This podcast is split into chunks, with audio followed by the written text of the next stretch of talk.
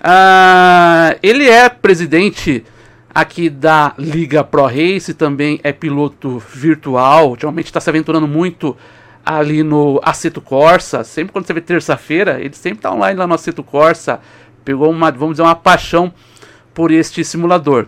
Piloto também de Fórmula 1 e também narrador. É o narrador aqui da Liga Pro Race das corridas de domingo pela manhã. Vamos falar, vamos falar com ele aqui. Ele é presidente, ele é o que manda soltar e prender aqui na Liga Pro Race. É o Fabiano Cândido. Tudo bem, Fabiano? Boa noite. Boa noite, Adriano. Boa noite, galera que está acompanhando aqui no canal Liga Pro Race. Esse projeto podcast aqui, o Adriano trouxe pra gente nessa, nesse início de temporada 28 aí. Algo muito bacana. Parabenizar aí, Adriano, pelo, pelo, por você ter trazido a ideia para nós e colocado funcionar esse projeto. É, quero mandar um abraço especial para a galera que está aí no chat. Tem os nossos dois, dois próximos aqui, o Felipe Araújo e o Anderson Alencar ali, que são pessoas lá do Xbox. Já me conhece há mais tempo. Um abraço para vocês aí, galera. Para todo mundo tá acompanhando também, tá? Beleza, então hoje vamos, vamos conversar com o, o nosso Fabiano Cândido, né? Ele que é aqui o, o presidente. Eu não sei se pode chamar de presidente. É presidente é, que é fala, é diretor-geral. Diretor-geral. Diretor-geral. Mas, então, mas qual seria a diferença de presidente para de, exemplo, assim, eu, eu, até coloquei no banner lá, presidente, mas se a gente jogar na política do Brasil, o presidente hoje não consegue mandar em tudo, não. Tem o Supremo que manda mais. Aqui na Liga Pro Race. Então. Ainda, mas ainda você tem esse poder ou tem um poder mais acima de você? Então, eu, eu, aqui na Pro Race sempre foi algo muito democrático, né, as decisões. Uhum. É, quando é, a gente vai falar durante o podcast, mas quando eu assumi é, de fato assim, a, a, direção geral da liga, a gente pegou algumas mudanças. Até foi quando você veio para para a liga, né, Adriano? Então a gente pegou algumas mudanças, algumas coisas eu dei meio que cara a tapa para querer para querer mudar mesmo. É, e outras foram, sim, decisões tomadas em conjunto. Uhum. Mas eu não vejo, eu não vejo a ProRace como algo é, um presidente ou um ditador, algo assim. Acho que isso, isso é algo que sempre teve uma imagem é, até anterior, tá? Até a gestão anterior, o pessoal achava que existia isso, ter alguém mandar e pronto, e não, nunca foi assim. A ProRace ela sempre teve um, quem esteve à frente sempre é, escutou os outros. Uma coisa que eu até brinco às vezes com o diretor, eu posso escutar você agora, não te dar uma resposta agora. Mas a próxima decisão que for tomada, aquela informação que tu passou vai ser, vai ser algo muito relevante na hora de a gente mudar é, alguma coisa na liga. Você falou que desde quando eu entrei algumas mudanças aconteceram. vamos lá, vamos começar é. por hoje. O assunto é bastante, é longo, hein? É, você, acha que, você acha que nesse podcast vai ter muito dislike? Não. É possível, é possível, porque é, tanto eu quanto, quanto a, o Alexandre, que vinha, que é o, o criador da liga mesmo, as pessoas ou amam ou odeiam, né? Mais ou menos assim. E existe sim o um meio termo, a gente sabe. Mas sempre existe assim, ou ama ou odeia. É, por rivalidade, às vezes que não existe. Enfim. Pode, pode acontecer sim. É, é uma coisa que eu falo nas narrações no domingo de manhã, quando eu vejo, teve um dia ali que eu acho que tiraram o dia para dar dislike, né? É, e aí eu falei assim, não, galera, muito obrigado e um beijo para quem deu dislike. Tudo bem, veio aqui, visualizou. Se ficou aqui e deu dislike, teve que acompanhar um pouco do tempo. Se não acompanhou, pelo menos visualização. Enfim, é verdade. Pessoa, é, essa pessoa chega a abrir o teu, o teu vídeo, a tua transmissão para dar dislike, quer dizer, ela teve o trabalho de fazer isso sabe? É, então, eu acho que o dislike faz parte. É, o dislike ele não dá muito, muito retorno no feedback, tá? Eu acho que é mais os retornos que os pilotos dão, é o que a gente conversa, o que a gente lê no chat. É, acho que isso aí sim é um retorno que a gente recebe. Ah, não tá legal a transmissão, não tá legal a situação, o cara chega no PV, é, no WhatsApp, eu sempre falo, é, é, às vezes é muito difícil conseguir falar comigo. E, e realmente nos últimos meses está um pouco mais difícil. Mas a gente sempre acaba olhando e, chega, e respondendo, tentando verificar, resolver um problema ou mudar algo, como a galera sempre está pedindo. Ô, ô, Fabiano, você é da. Você, você acompanha a Liga Pro Race desde a sua fundação? Ou você, por exemplo, é, começou de uma, um grupo de pessoas, teve uma fase de transição, mudou, você participava meio ali indiretamente, foi ingressado. Como é que, como é, que é a sua história aqui na Pro Race? Vamos lá. Eu entrei na Pro Race na temporada 13, se eu não estou enganado. Então gente já tinha aí 12 temporadas completas da liga, já tinham passado por dois títulos de Fórmula 1, dois ou três títulos. Eu me inscrevi ainda no Fórmula 1 2016, mas não tinha vaga, eu acabei entrando no Fórmula 1 2017. É, na minha época, eu, eu entrei só com um piloto mesmo, na, no Xbox, era o diretor, o diretor era o Land, o nosso velho barbudinho. E eu entrei ali no, num grid que era segunda-feira às 8 horas, que hoje é o grid da Júnior. Na época era o grid da Sprint. É, e eu participei de campeonatos aqui da Liga Pro Race desde o início. Eu só participava Pro Race, eu até corri em dois, três lugares para conhecer, mas eu sempre preferi ficar na, na própria Pro Race. E depois de um tempo, o Lange me convidou para fazer parte da direção da, da plataforma Xbox. Lembrando que na ProRace a divisão tem divisão por plataforma também entre os diretores. E ali a gente começou a fazer um trabalho em conjunto até que o Land precisou se ausentar.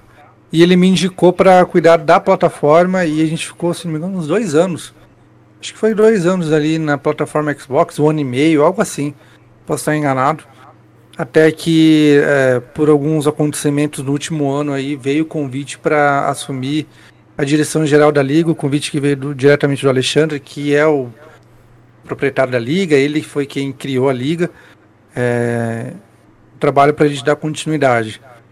Teve algumas turbulências ali nessa, nessa transição final, que eu, eu digo transição final que é para ela vir para mim, é, mas a gente sempre busca melhorar, né? É, o que aconteceu naquele, naquele momento, acho que não convém muito a gente abrir. Tu, tu já sim, sabe sim, a história sim. toda. Não convém muito abrir, eu acho que. Aí vai chover dislike, hein? É, não, cara. acho que a questão de índole, assim, é. Acho que a ProRace ela sempre foi limpa com todo mundo. É, sempre deu oportunidade, sempre foi limpa. É, nunca. Nunca deu facada nas quase ninguém. E, e, isso é, um, é algo assim que o Alexandre fazia e eu continuei fazendo. Eu nunca é, quis prejudicar ninguém em momento algum. É, eu acho que em alguns momentos eu sei que eu já sofri críticas pesadas nesse um ano, nesse um ano e meio praticamente. É, eu disse até hoje que eu recebi mais, eu, eu, perdi mais amigos do que ganhei conhecidos. Uhum. mais ou menos assim.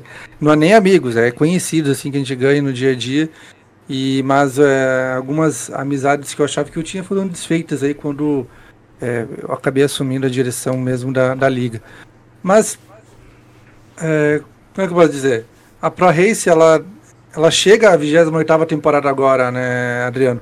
Uhum. É a maior, ela é a maior liga do Brasil. Se você olha para os canais, ela é a maior liga do Brasil, uma, uma das maiores ligas do mundo, se não for a maior. A última vez que eu busquei alguns números, a gente era a maior liga do, liga do mundo no AV. É algo mais focado em um estilo, em um jogo. Então, é, a ProRace está entre as maiores. E mudanças, não, não existe mudança que você não sinta impacto em algum lugar. E na ProRace não foi diferente. A gente busca sempre melhorar, busca sempre escutar o, o que o piloto traz, o que, é, o que os narradores passam, o que chega de feedback nas redes sociais, o que chega no chat. É, a gente busca sempre melhorar. Mudanças estão aí, a galera está acompanhando. O pessoal do PS4 que o diga, né? no PlayStation Sim. ali. Tá sofrendo com uma mudança enorme nessa temporada, mas é algo com o objetivo de duas temporadas estar tá totalmente alinhado da forma que a gente imaginou. E o pessoal da Xbox, temporada passada também, passou por uma mudança, claro, uma mudança drástica da forma como o Xbox vinha sendo tratado até da época da, da minha gestão direta com eles. E o PC também, o PC foi o que sofreu o maior golpe é, no início do ano passado, então é, a gente reestruturou tudo, o Francisco reestruturou tudo, um mérito total dele, único dele. Você, na narração ali, auxiliou muito no crescimento do PC. Ah, só que a gente teve que mudar de novo agora. Então a gente está fazendo um trabalho com PC, um trabalho diferenciado. Inclusive hoje a gente já fechou a reabertura do segundo grid para a próxima temporada, talvez antes, tá? Novidade, sim. Um jogada fora do ar agora aqui, enfim. Spoiler! É, e as coisas estão acontecendo. É, tem pontos a melhorar? Claro que tem. Mas a Liga Pro Race ela foi construída em cima de um trabalho árduo feito pelo Alexandre, que é de ser respeitado e louvável muita gente, eu já, cara, eu já escutei isso em muito lugar, e aqui é, é aquele negócio, é, ban, é bancar o advogado mesmo. Eu escutei muita gente falar mal da gestão anterior do Alexandre, falando, falando dele, das atitudes dele. Mas, gente, vocês não conheceram ele. Quem falava dele, eu não conhecia, eu acho, ele pessoalmente, pessoalmente não, diretamente. Eu tinha contato direto com ele, é, eu nunca vi o Alexandre é, tratar mal alguém ele é direto, ele é objetivo, mas eu nunca vi ele falando assim, ó, oh, Fabiano, isso tá uma bosta. Aí não, não dá para fazer na Xbox, enfim. Tinha que convencer que era algo positivo sim para a liga e eu acho que isso a gente fez com maestria sempre, e ele sempre teve isso com, com os diretores até então. E foi algo que eu tentei manter depois. Claro que são pessoas diferentes, formas diferentes de agir. É, eu sou uma pessoa que eu como é que eu vou dizer? Eu escuto mais, eu consigo ser mais empático em alguns momentos do que é, traçar, não. Aqui lá é objetivo é, eu vou focar só nele, mas tem um caminho todo ali naquele para aquele objetivo. Né? É, eu, eu, eu paro mais para olhar, tá, mas é, a que ponto que vai afetar isso? É, tem críticas às vezes que, cara, tem críticas que chegam pra gente, é assim, olha, eu escutei uma e foi semana passada que eu falei, meu, tenho, vou fazer 30 anos esse ano e eu nunca tinha escutado algo do tipo. É. Então, tu fica assim, é, é só os ofícios, né? Tu tá ali, tu vai fazer o quê? tu tá. Tem que ouvir, né? É, tem que ouvir, tu é a cara, né? É, é, é uma é. coisa que, que a gente sempre falou. A partir do momento que você. Quando você é um diretor de plataforma, você é a cara daquela plataforma. Agora você é diretor de uma liga, você é a cara daquela liga. Se a pessoa não gostar do Fabiano, a liga não presta. É, e, e mesmo e mesmo assim que seja tudo dando certo, algum momento aqui ele pode, pode ter uma falha, sabe? Você tem que buscar mudanças. A gente não pode cair naquele ponto de ah, tá bom, tá cômodo e eu vou continuar desse jeito e deu. Eu, eu não consigo ser assim. Eu acho que é, tá bom, tá ótimo, ok. Dá para melhorar? Dá, então vamos tentar. Vamos fazer algo diferente? Vamos. Então vamos tentar. Eu entendi, sempre, entendi. Eu nunca tive esse medo assim, de arriscar. Entendi. E, e fala pra mim, é, o que, que aconteceu hum. com o Mago? Eu, eu só falei, ó, quando, quando, você, quando você trouxe eu pra cá, pra, pra Pro Race, você me colocou no grupão geral lá. É, é o Ale, ele é o Alexandre. Ele só me deu assim, bem-vindo, e não falou mais nada. A única as únicas duas palavras que eu vi ele falar, e no dia que eu entrei, ele falou bem-vindo e sumiu. O que, que aconteceu com o Mago? Ele cansou, problemas pessoais? O que aconteceu com ele? A gente entra no mérito da questão daquela situação do que aconteceu, que eu não vou explanar aqui no. Ah, sim, sim, sim, sim, sim. Não. Mas a, o Alexandre ele nunca esteve longe da Pro Race. Uhum. A galera pode achar que ele, ele tá longe. Não, ele nunca esteve longe. O Alexandre ele sempre esteve próximo, a gente sempre conversou, ele sempre falou, ó, oh, Fabiano, acho que tá errado isso, precisa ser ajustado aquilo. Ele sempre me deu os toques, justamente porque foi algo que ele criou. Certo. E, e assim, quando eu olho para um ponto que, que, que ele aponta para mim e fala, ah, isso não tá bom, cara, para mim não é legal. Uhum. Porque é, quer dizer que eu tô errando em, em algo que vinha certo.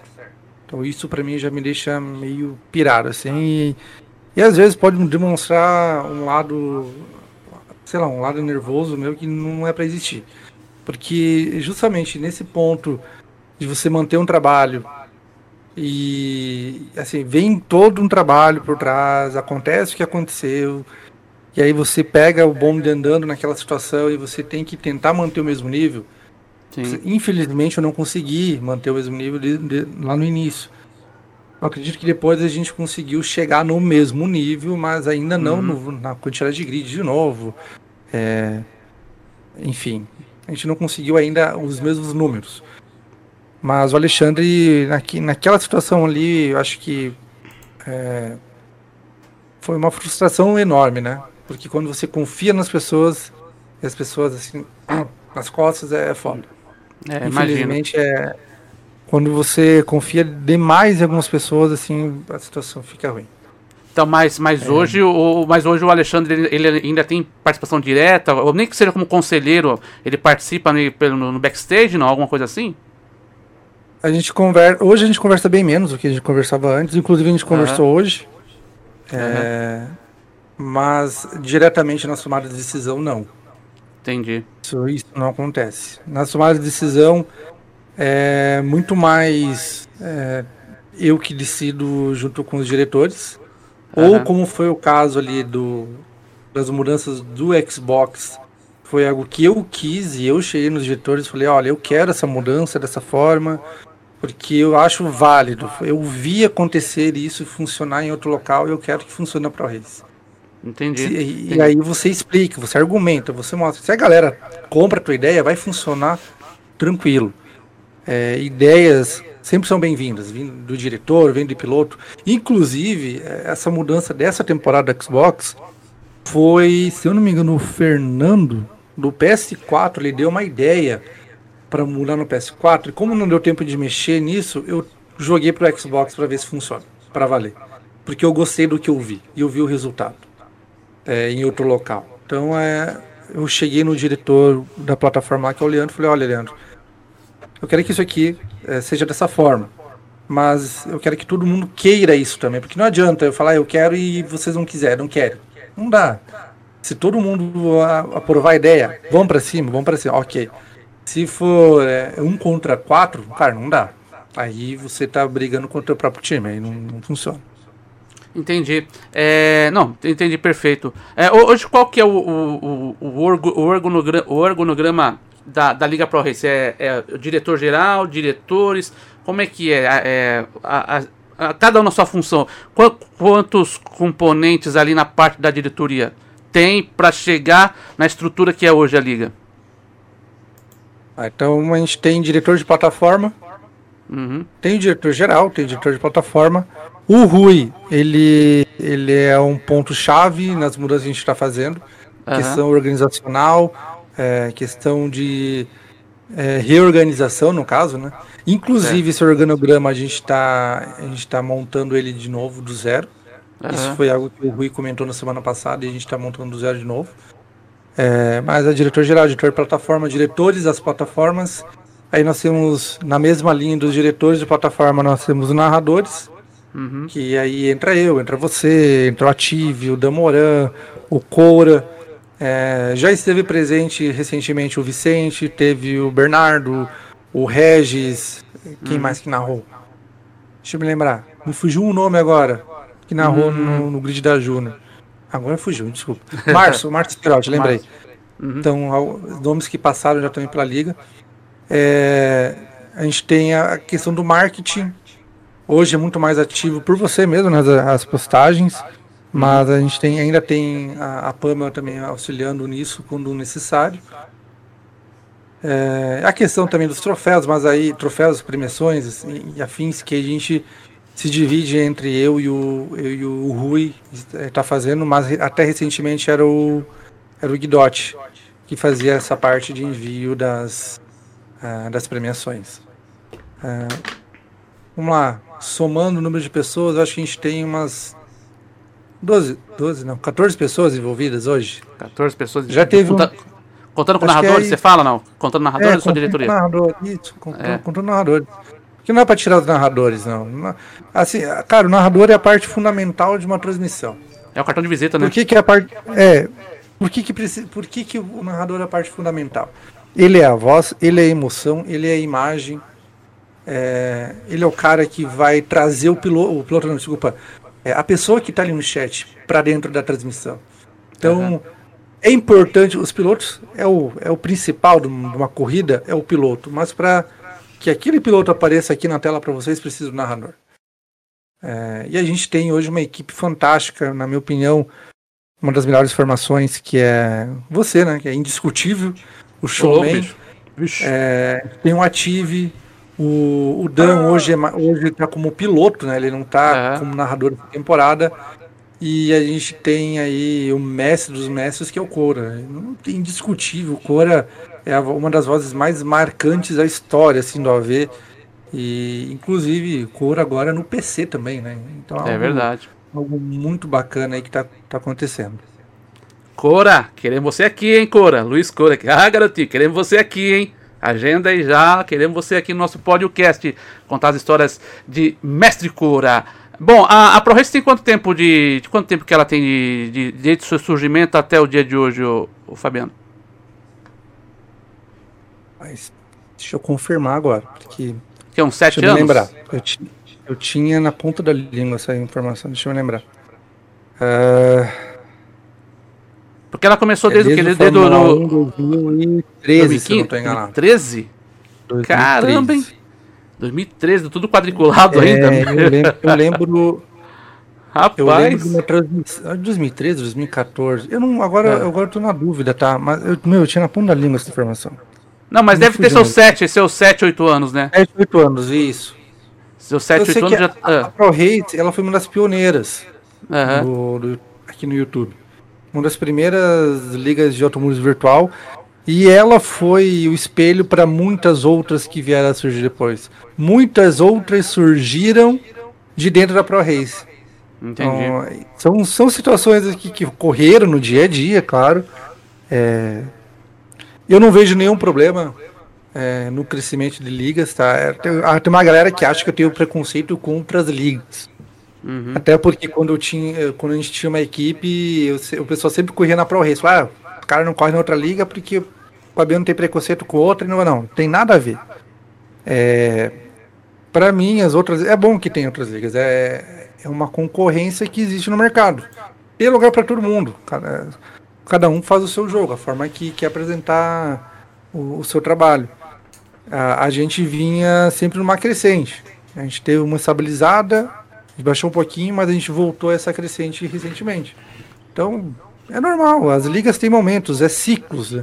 Até vou usar uma frase aí que o meu excelentíssimo treinador novo lá falou, que num jogo existem ciclos. Nas ligas também existe esse ciclo. Tem momento que essa liga aqui vai estar com lista de espera para todos os grids, mas daqui meio ano talvez não tenha isso. É, é ciclo, acontece. Isso é, é, verdade. Ciclo, renovação, entra pessoa, é. sai pessoa, entra piloto, sai piloto, enfim, a, a, a, máquina vai girando, né? A máquina, a máquina ela vai rodando. Hoje você tá como piloto e também narrador aqui na Pro ou aqui na Pro só tá como narrador e trabalhando no backstage, não? Hoje eu tô só na direção e narrador. E narrador? junto é. com. E eu, eu aproximei mais uma vez o pessoal do Xbox. Essa temporada eu tô mais próximo deles. Uhum. Justamente por conta das mudanças para acompanhar mais de perto.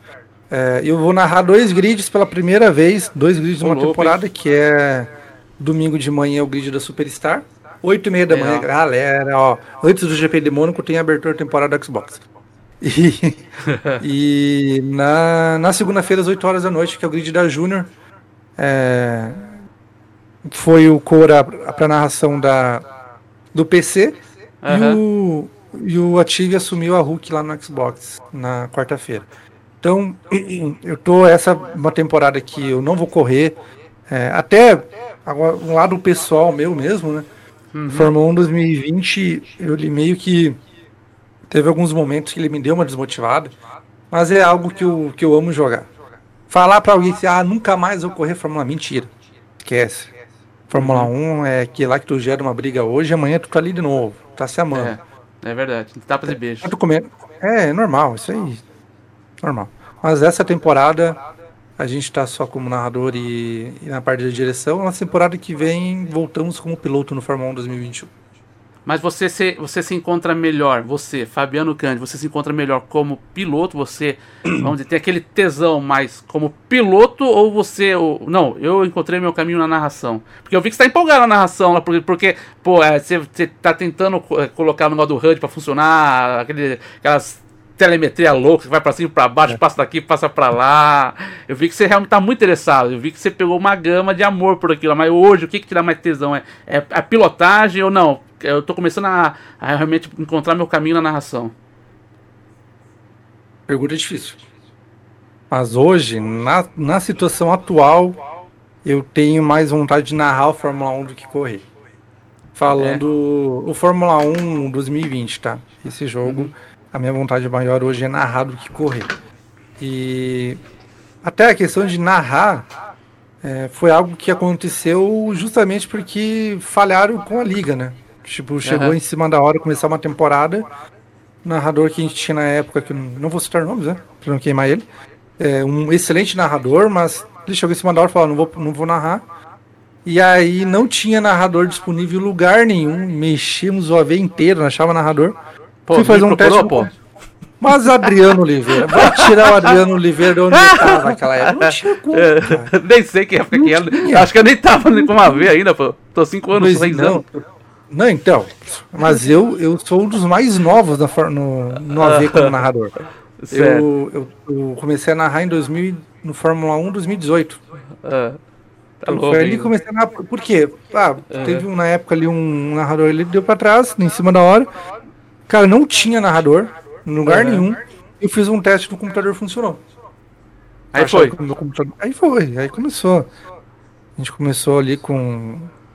pegando a captura de imagem pelo aplicativo do Xbox e depois a gente foi melhorando os equipamentos para continuar.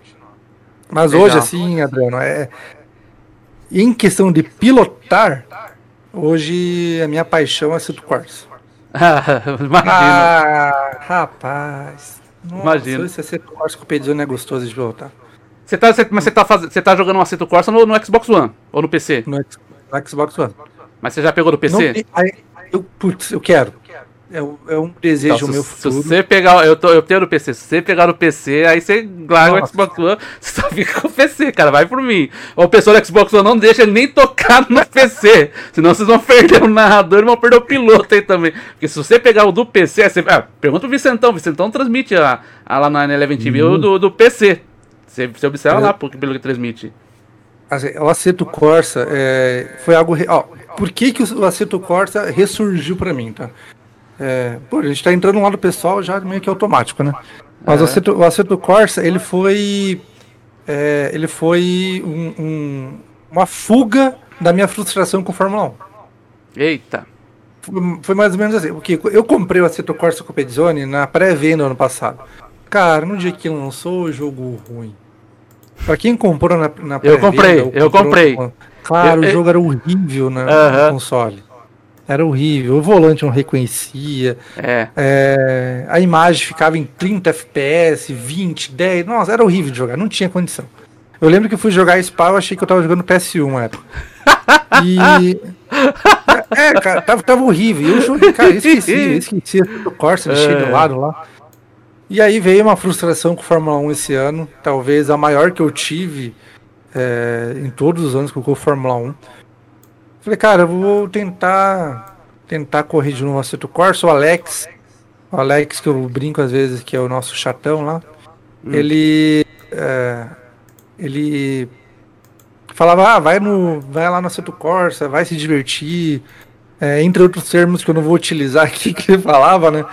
Uh, mas, putz, no dia que eu me frustrei, falei, ah, hoje não, essa próxima temporada eu não vou correr, eu vou ir lá pro Proceto Corsa, vou conhecer o jogo, vou tentar me desenvolver nele, ver o que, que dá para fazer. E cara, eu me apaixonei pelo jogo. Eu assim, é, primeiro, o primeiro contato com ele foi bem ruim, assim, mesmo depois dessa que ele tava bom para jogo. Eu não conseguia me acertar com o jogo pela diferença do Fórmula 1 do Assetto Corsa. Uhum. Fórmula 1 tu faz a curva às vezes 220 km por hora, Assetto Corsa tu faz a 220 tu encontra um muro. Então, é. não acha mais nada. Aí até que a gente vai treinando, vai brincando, vai não se cobrando, que é o principal ponto, né? Uhum. Eu fui é, me achando ali. E não me considero bom. É, acho que tenho muito para melhorar ainda. Não entendo nada de setup no jogo. É, mas o feeling de, de Fórmula 1 ajuda muito na Assetto Corsa. É, o Assetto Corsa é um baita de um simulador. Eu comprei também ele na no lançamento. Comprei no lançamento, ele é, ficou ativo lá na PSN a partir de meia-noite, não, uma e pouco da manhã. Lembro que o macaco também estava lá na, na Sprayton, lá no macaco na Califórnia, 5 horas para trás, então ele estava acordado. Aí eu fui testar, aí eu fui testar o jogo uma e meia da manhã. Aí acho que eu fiz até um.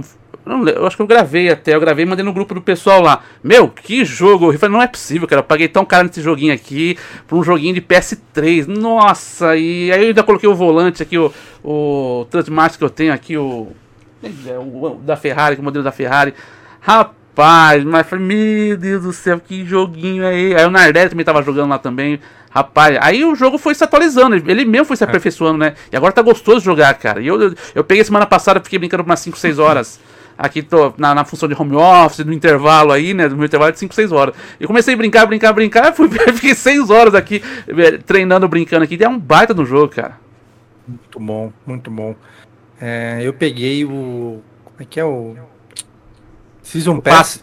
Aham. Uhum. Eu peguei esse. Cara, a DL, liberou DLC nos últimos dias ali de. É, de British, todo o campeonato é, britânico. Cara, que pistas gostosas de correr, os carros. Tu, tu vai pegando o gosto pelo jogo.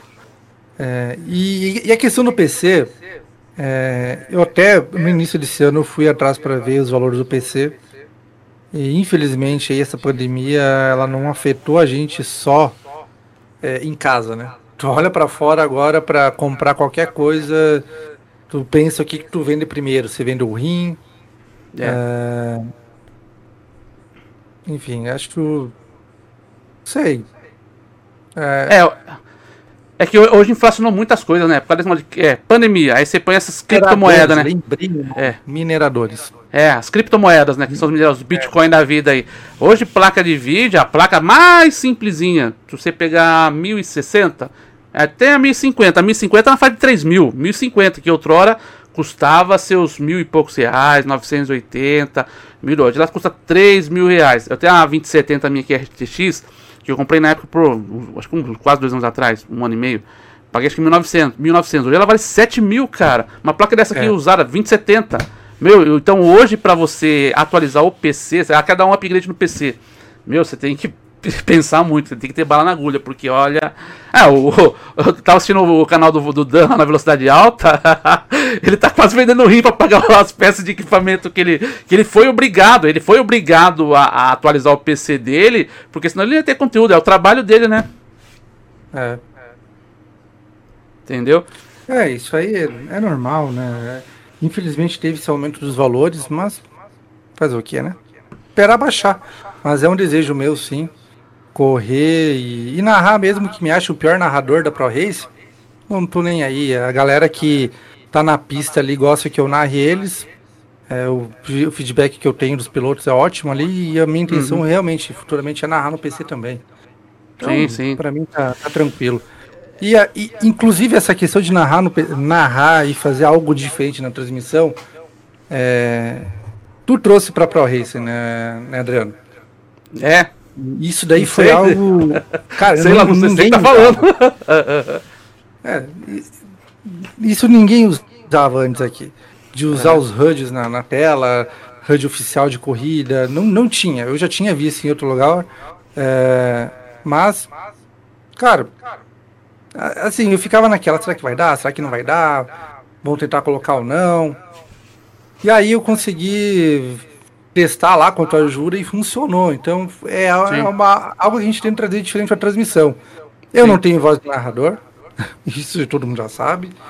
É, eu não sou o melhor, da, melhor das pessoas em dicção, uhum. mas eu, eu, busco mostrar todo mundo em transmissão e, assim, buscador em transmissão, todo mundo aparecer um pouco, aparecer todas as brigas. É, cara, assim, o melhor, sabe? Tentar melhor para os pilotos. É, sempre vai ter um outro que não vão gostar, mas esses aí a gente não. Não, mas sabe o é, que acontece? Que é, eu, eu, eu, não, mas é assim, eu tomo como lição, sabe o que acontece? Até o que o Matheus Possati colocou aqui, eu vou tomar, vou tomar, vou, vou tomar frente aqui e vou falar. É, narrar não é, não é uma coisa fácil, não é. Você tem que ter o famoso trejeito. É, é. Tô 5 para 6 anos aí no, no automobilismo virtual ainda não sei de tudo. Peco muita coisa, peco muita coisa. Então é questão de você se adaptar, você procurar. Eu, eu, eu não fui bem nessa transmissão, vou tentar um pouquinho melhorar na outra. O que, que acontece? Muitas vezes as pessoas misturam, pensam que quando a gente vem para narrar o automobilismo virtual, tem que ser no mesmo perfil de televisão. Ah, o Fabiano é. tem que ser o Galvão Bueno. Ah, o Adriano tem que ser o Luiz Roberto. Ah, o Ative tem que ser o Silvio Luiz. Então a gente tenta, tenta passar, acho que nem 1% do que os caras passam na televisão. Aí, aí, que, aí que fica, fica aquela guerrinha, ah, esse aí é o melhor narrador, aquele é o pior narrador, aquele é o melhor narrador, aquele narrou ruim, aquele não narrou ruim. Para você ter esse microfone aqui, para você usar ele como instrumento do que você tá vendo, passar ali pro, pro espectador, pra pessoa que tá assistindo, é uma responsabilidade muito grande, cara. É uma responsabilidade. Então ninguém nasceu sabendo. Ninguém nasceu sabendo, ninguém. pra, pra você andar de bicicleta, você tem que aprender. Você vai dar as primeiras pedaladas. É a mesma coisa para narrar. Ninguém nasce sabendo. Então errar, pessoal erra. Esse negócio ah, sim, melhor narrador, pior narrador. Meu, tudo é questão de aprendizado, cara. Tudo é questão de aprendizado. Com o tempo, você pega o jeito, pega o gosto, vai indo, vai embora.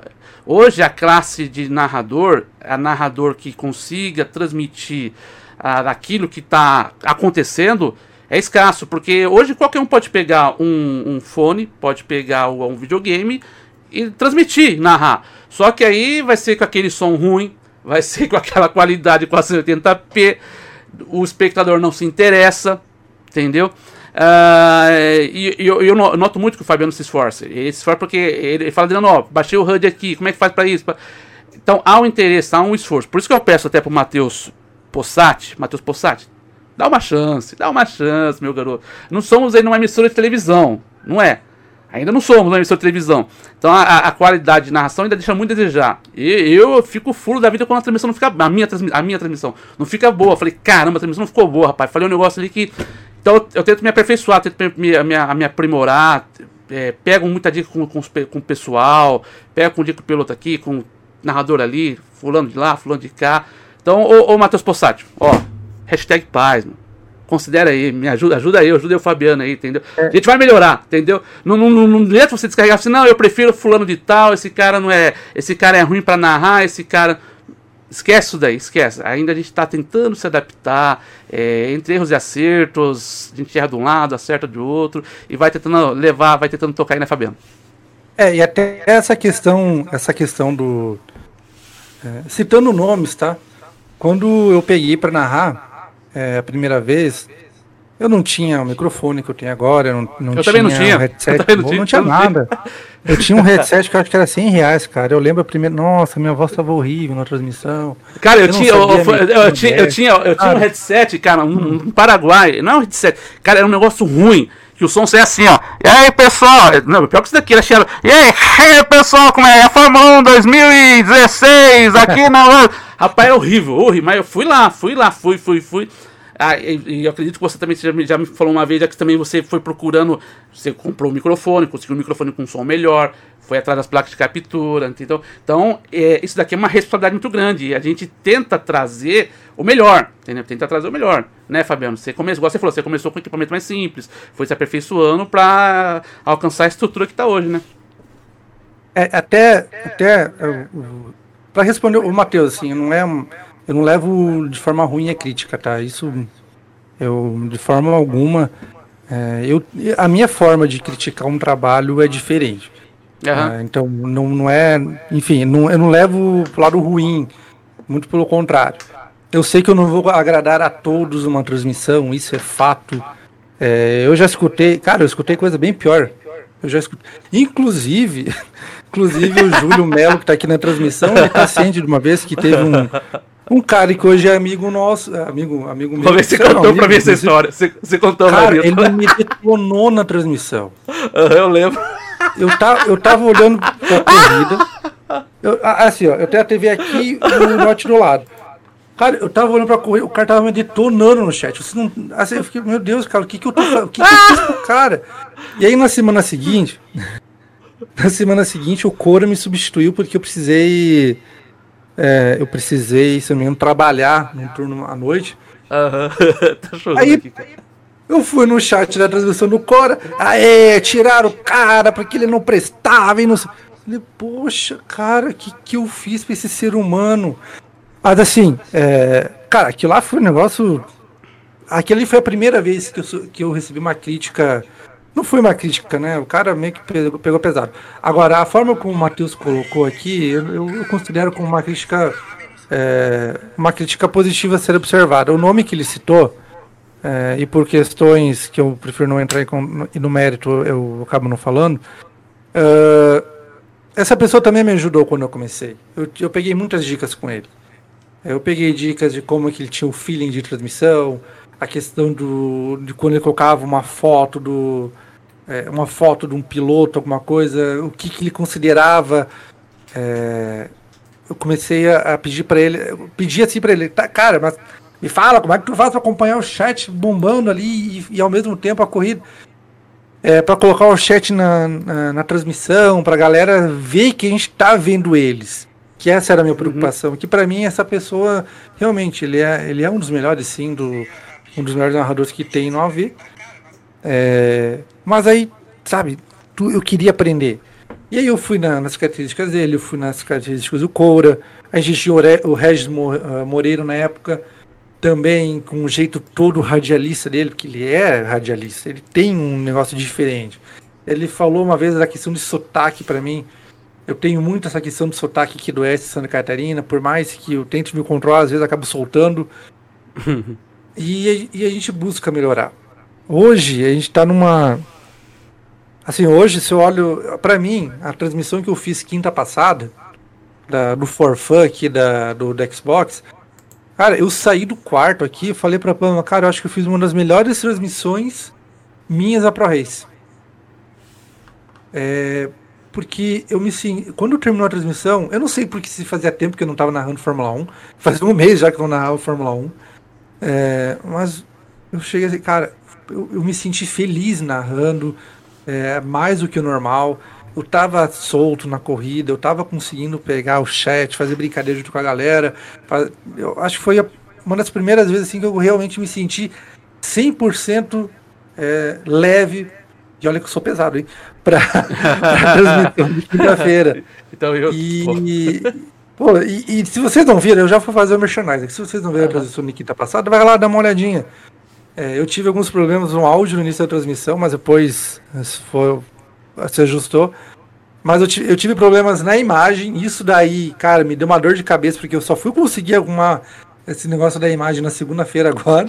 Uhum. E, e, cara, foi uma narração assim que para mim, para mim foi uma das melhores. Eu acho muito bacana quando eu vou pegar o, o, o, o Eduardo. O Eduardo falou aqui no chat que ele narrou. É, que eu narrei ele vencendo, né? Cara, o Eduardo quando terminou uma corrida que ele venceu e ele foi ver a corrida depois, ele agradeceu pela narração. O Juan Cardoso, que ele não está aqui, eu, ele é gremista azul que nem eu, porque gremista não é roxo. Não se mistura com vermelho. Gremista Olô. azul. Hum. Gremista azul. E, e aí eu sabia que ele era gremista, ele tinha comentado se ele vencesse, se tinha como colocar colocar o hino do Grêmio, cara, ele venceu, pá, hino do Grêmio eu tento ter uma proximidade com os pilotos também para ver o que, que, eles gostam. Daqui a pouco a gente não precisa tocar o tema da vitória num, no final de uma corrida, daqui a pouco toco algo que o cara goste. Para ele foi no do Grêmio, pro Becker, quando o Becker foi campeão, tocou no do Grêmio, não tocou o, tema da vitória. É, eu, se eu sei que o fulano ali torce para um time, ele é apaixonado por aquele time, ele iria ficar feliz se tocasse o hino, cara, a gente vai colocar tocar. Isso não é um problema. É, Acho que você é prova que numa transmissão cabem vários tons, cabem brincadeiras, cabem qualquer tipo de pessoa no chat, qualquer tipo é, de depende, pessoa. Depende, depende. Eu fiz transmissão em PC, cara, uma vez. Que... eu vou contar uma história. Eu fiz uma transmissão do PC ah, uma ah, vez, numa liga, que o, o, o organizador, eu, eu, fiz um vídeo de promoção, o Macaco sabe dessa história. Fiz um vídeo de promoção, e no vídeo de promoção, eu, eu tinha acabado de vir de uma reunião, eu tava de terno, aquele terno do, do Didi Mocó. Aí fiz, coloquei fundo verde fundo, tal, tal, fiz a chamada. Aí eu fiz de terno, terno, camisa social, tudo bonitinho. Aí, aí mandei no grupo dos caras lá, aí o cara gostou, o organizador da, da, do evento lá, era um evento. Aí ele, ele falou assim, Adriano, ó, a corrida vai ser domingo, vai dar uma audiência de umas 300, 400 pessoas, eu quero que você narre de terno. Falei, cara, na Rádio Terno, onde eu tô aqui, eu não tinha condição. Meu, um calor dá não. Você vai ter que narrar de terno. você vai ter que narrar de terno. Falei, cara, mas. Uhum. Aí eu dei um migué. Falei, mas cara, acho que a minha câmera não tá funcionando. Não, não, Adriano, qualquer coisa vi aí, dá um jeito. Aí você, você tem que aparecer na transmissão de terno pra dizer que. pra dizer que a, a nossa liga aqui, o nosso campeonato aqui é uma coisa séria, padrão televisão. Você tem que se fazer de terno. Falei, cara, e era um domingo, cara, era um domingo, aqueles domingo de verão que é, o calor bate 40 graus para cima. Era, era 7 horas da noite, era um calor danado. E vários de Mocó que fazia a corrida de terno, cara. Meu, que eu sofri. Aí o PC começou a travar, o PC começou a gargalar. Quase que eu chorei na hora. Meu Deus. E só que eu sou do time da zoeira. E eu falei pra esse cara assim, falei, cara, só que assim, eu, eu faço narração, só que eu sou do time da zoeira. Eu, sou, eu já, já. Até você lembra o Fabiano que você me trouxe? falei, Fabiano, tá, eu, eu narro aqui na Pro Race. Eu, aliás, quem me trouxe foi o primeiro contato foi o Cora e o Fabiano veio conversar comigo depois. Aí eu falei, Fabiano, só que é o seguinte, cara, eu sou do time da zoeira. Se, se você vem atrás de mim, você sabe como é que eu narro. Eu não. Eu, dificilmente eu consigo narrar aquela maneira assim, ó. Lá vai o Fabiano pra passar, o Júlio Melo passou. Cara, eu não consigo, é, meio engessado, eu tentei. Eu não consigo, cara. É, talvez um erro meu? Talvez, não sei. Aí o que acontece? Eu fui fazer umas piadinhas nessa transmissão do pessoal de PC. Nossa, por que, cara?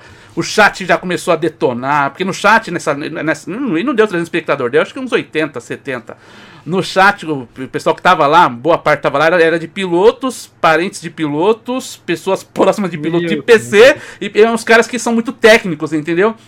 Aí acabou a transmissão, Aí o cara vem e fala assim, pô, Adriano, por que, que você vai ter que estar com as pedinhas na transmissão? E por que, que você tem que tinha que aparecer mais você na, na transmissão de terno? Pra mostrar um... Rapaz, falei, eu criei, aí criei ah, trauma do PC, cara. Criei trauma do pessoal do PC. Mas hoje, assim, não. Com algum, quando tem um evento esporádico de PC, alguma coisa assim, dá pra fazer uma transmissão. Mas eu noto, cara, que o público de PC é um público mais exigente, que eu não sei porquê, cara. Não sei se é só impressão minha o pessoal de PC, seja corrida, liga, seja categoria que for, cara, é um pessoal assim.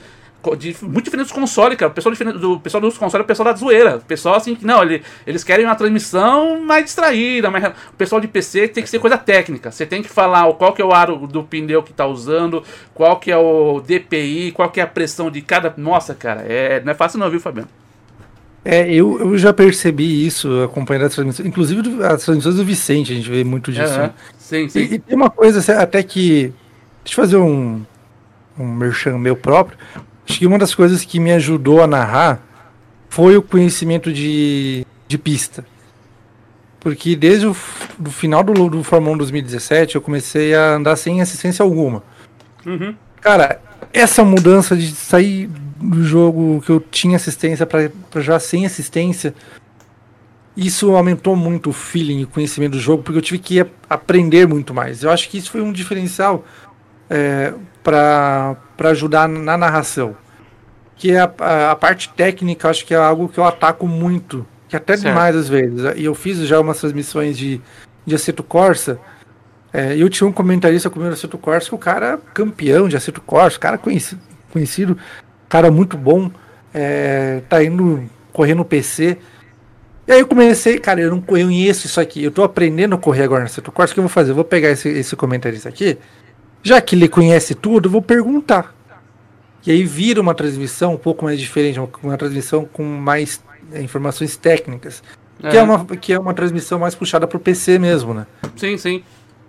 E eu acho que Cara, a transmissão, a, a, gente tenta trazer todas as emoções. Mas ela tem que ter uma pintada de zoeira. Tem um, o nosso amigo aí, o Charles Munra, que uma vez eu fui inventado de falar só perde para ele mesmo o lequeiro da sessão e não voltou mais. Cara, até hoje, quando a gente fala sobre isso, é risada o tempo inteiro. Pô, eu tava lá, ele tava ganhando de nomes como Felipe, Batisteio. Aí vai lá, só perde pra ele mesmo. Pum, perdeu. Perdeu mesmo. Perdeu. Caiu. É. Cara, e tem esse ponto de zoeira. É normal. É, cada, cada narrador tem um, uma forma de narrar. O Adriano é mais zoeiro, o Adriano, ele é, eu considero o Adriano showman. É tudo. Oba. Ele envolve a zoeira, ele envolve a briga, ele. Ah, o cara roda. Coloca a música. Roda, roda, Vieta, Vieta do Ratinho. Ratinho! É, cara, é uma questão de. Assim, para um primeiro impacto, para quem nunca viu aquilo, Sim. putz, o que esse cara tá fazendo aqui? Os caras é louco. Já me falaram isso, cara. Falaram assim, meu, você é doido. Meu, esse é, eu, é, uma vez falaram assim, pô, como é que você tá narrando uma coisa de televisão? Falaram pra mim, porque eu, eu, tem, tem simulador que engana. Pô, como é que você tá fazendo, narrando uma coisa de televisão e coloca essas coisas na televisão? Como é que pode? Falei, calma, gente, isso daqui é, é videogame, é, é, é, jogo, é jogo eletrônico. Não, não, é, de, é televisão. Não passou na televisão. Falei, não, só se for na TV Aparecida, porque não é não, não, é não pô.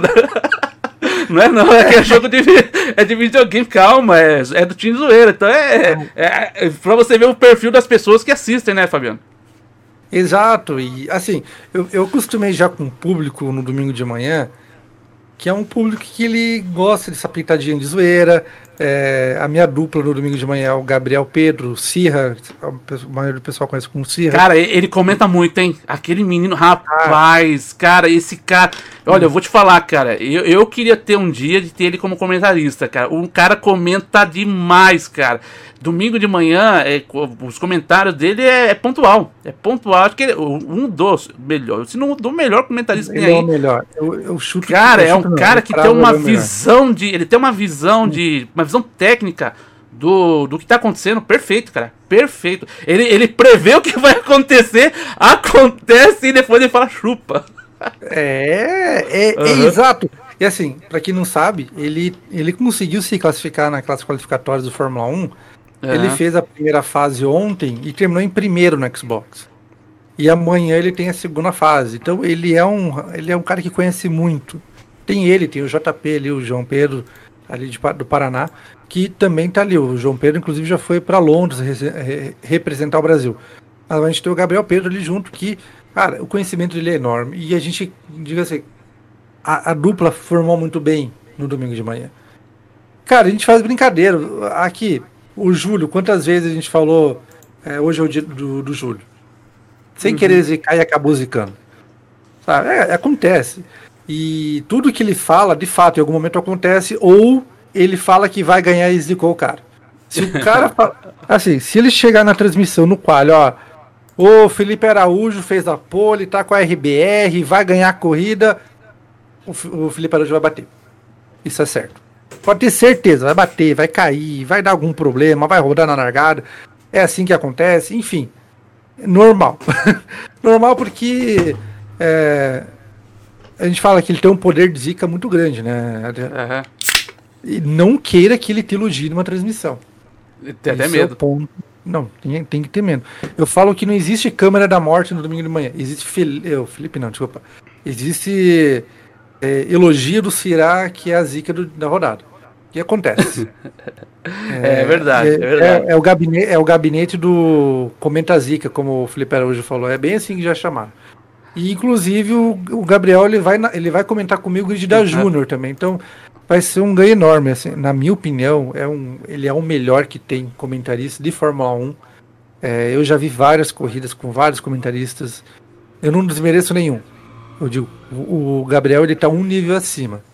Talvez não só pelo amor dele por Fórmula 1, por ele conhecer tanto o jogo, mas por ele querer ser jornalista esportivo e ele trata qualquer situação como algo é, profissional já. Então é uma diferença dele para os demais. É, legal, bacana, cara, legal. Ele é, ele é, muito bom. Muito bom. Se eu começar a falar dele, as qualidades, o cara, o cara é completo mesmo nessa questão de transmissão e correndo. Ele é gremista? Ele é gremista ou não? É corintiano. Falei ah, então ele, tem um defeito. Que eu, cara. Defeito, então, entendeu? Já achou o defeito dele. É corintiano. Vai, Corinthians! É, não, então não é eu, não, eu, ele não é perfeito em tudo. Eu gosto de zoar ele. Mas agora ele tá querendo o meu ex-técnico lá, né? tá quase fechando, hein? 700 e poucos mil lá por mês. Não paga nem as marmitas, vai ter que pagar o gaúcho. Ah, é. Muito bem. Ah dois Mundial com uma Libertadores que até hoje ninguém explica, mas tudo bem, né? Segue o baile. Muito bem, você está conferindo aqui o Podiumcast. Hoje no bate-papo aqui está o Fabiano Cândido, diretor geral aqui da Liga Pro Race, piloto virtual também, que está aqui conosco nesse episódio número 2. Lembrando que é, esse episódio também vai estar disponível no Spotify, lá no canal Podiumcast. Busca lá por Podiumcast, vai estar disponível lá. Você pode estar escutando aí no rádio do seu carro, de repente você coloca no Bluetooth na sua caixinha JBL pelo celular, enfim. E vai estar disponível aqui também no canal do YouTube da Liga Pro Race. Estamos fazendo aqui a, a, o podcast ao vivo aqui nessa noite. E, e, rapaz, o chat tá, tá legal, tá bacana. Tem muita gente, muita gente aqui conversando. É, sobre aqui o nosso convidado dessa noite, aqui, o Eduardo Curti. comentário do Nardelli, cara. Eu vi, eu vi. Eu, eu, Nardelli, ah, Nardelli, cuida da sua vida aí, Nardelli. É gremista, é, não adianta, Nardelli, não adianta. Eu, eu, queria falar, sabe o que eu falo, Nardelli? Você sabe que você sabe, você sabe que, que eu tô pensando, Nardelli. A primeira dama da vez, você sabe, hum. Nardelli. Se eu falar da primeira dama da vez, Nardelli, você fica com a mitra. Nardelli, tem até foto aqui, hein? Nardelli. O Eduardo ah, curte com a gente, falando e aí, Fabiano, Grêmio 3x0. Dali, o Curte é gremista roxo, cara. Rapaz! 3x0 o... hoje, é. é bom, hein? Anderson Alecar CKT com a gente, o Felipe Araújo. Esse é o cantor, não? Ou é o piloto que se mete a cantor? Esse é o nosso cantor atrasadinha. Mas ele é atrasadinho na pista também, não? É, não, não, não. Forma alguma. Forma alguma. ele, ele me surpreendeu. Ele, ele foi um cara que eu não sabia a, a, tag que eu não sabia o nome dele pela tag. Eu conhecia uhum. a tag, mas não sabia o nome antes. Uhum. E, e aí me surpreendeu. E olha, pensa um carinha gente fina, hein? Só falta cantar ao vivo mesmo. Ele, quando ele vai pro, pra entrevista, ele pega lá no YouTube e mete a música. Não, nem adianta, né? É fake é. news ali do cara, pô. É, tá com a gente aqui também o Henrique Pereira Mosque, que ele foi o entrevistado aqui da, da número 1, a estreia aqui do Podium Cast, o Bruno Yamamoto, com a gente também, grande mestre Fabiano. O cara o... que me fez andar é. sem assistência. O Japa, é. o Yamamoto. Foi o é. primeiro que eu vi na Pro Race no Xbox sem assistência. Foi por causa dele que eu comecei na sem assistência. Tá aí, ó. Tá aí. O também o Rodrigo Júlio Game, parceiro importante lá do PC, né? Ele tá, tá ajudando bastante o pessoal lá do PC. Grande Rodrigo Júlio. Uh, tem, tem que dar, tem que pedir pro Damorô dar umas aulas pra você aí, viu, Rodrigo? Porque você tá um pé de break danado, hein? Pelo amor de Deus. tá zicado, menino. Tá mesmo, tá doido. Só, ele, ele só correu bem quando eu narrei lá. Agora que tá a audiência do, do Luiz Cora, do Damorão, o menino tá ficando pra trás, pô. Que, ô, ô, Rodrigo Júlio, que história é essa, pô? Uh, o André Guidotti também aqui. André Guidotti tá com a gente. É, um dos Douglas melhores Bo... amigos que eu tenho no virtual, é, Guidotti. É outro, é outro também que é outro também que é tarado por aceto, né? Ele gosta de aceto também, não gosta? Então, o Guidotti eu puxei ele para aceto comigo. Ah, legal. São dois frustrados com F1 que foram para aceto Corsa e se acharam lá. Rapaz, daqui a pouco vocês estão indo pro Bomberman também.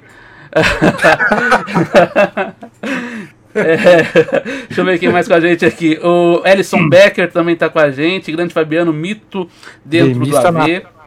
Mais um gremista, hein? Douglas Bolles, penso que em time grande que está ganhando se mexe sim. Falando aqui sobre a história do. Que o Fabiano falou da reestruturação que teve aqui na Pro Race. Uh, o Eduardo Sensual Moreira dando boa noite. Uh, o Paulo, DTO Paulo com a gente. Júlio Melo dando salve, Fabiano e Adriano. Adriano, hashtag Adriano Xbox. Meu Deus, não tem nem é, tempo direito. Queremos, Rapaz. Queremos Adriano Xbox também, hein? O Kardec, Kardec Gameplay dando boa noite. O Matheus Possati com a gente também já colocou hashtag paz. Valeu, obrigado pela compreensão, Matheus Possati, obrigado mesmo. O Nardelli com a gente.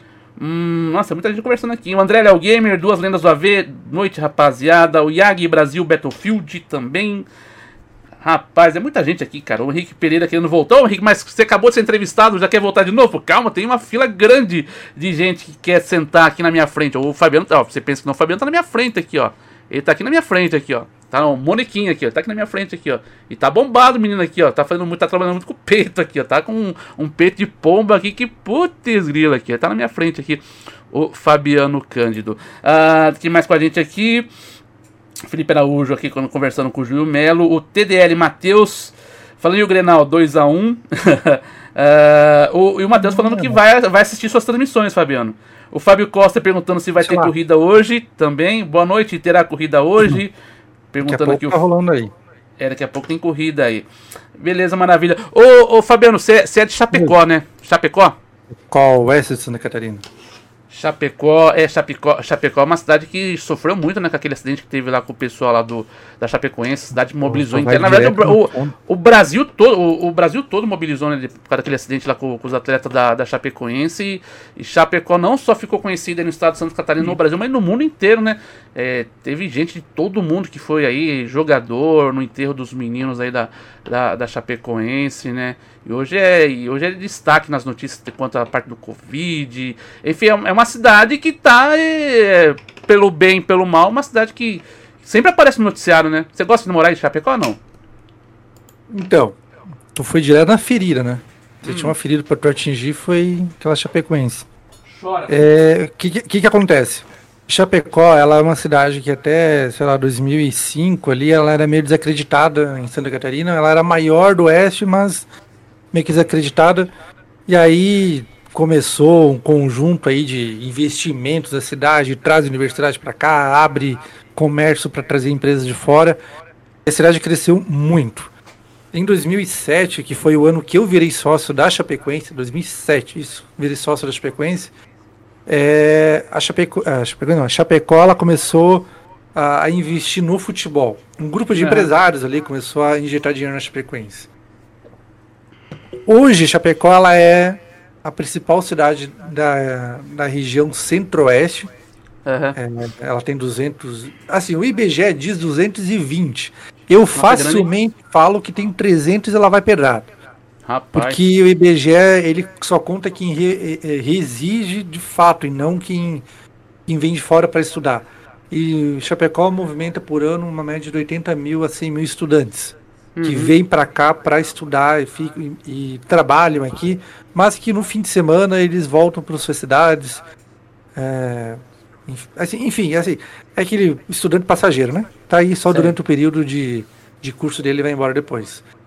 Então o Chapecó cresceu muito de 2005 para cá e, o, e a Chapecoense crescendo foi colocando a cidade em evidência.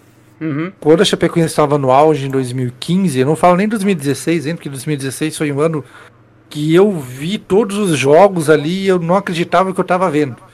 É, 2015, que a cidade estava no auge, a Chapecoense estava no auge, a cidade ela teve muita injeção de dinheiro, de mais, mais empresas ainda chegando e estampando a marca na, na camisa da Chapecoense.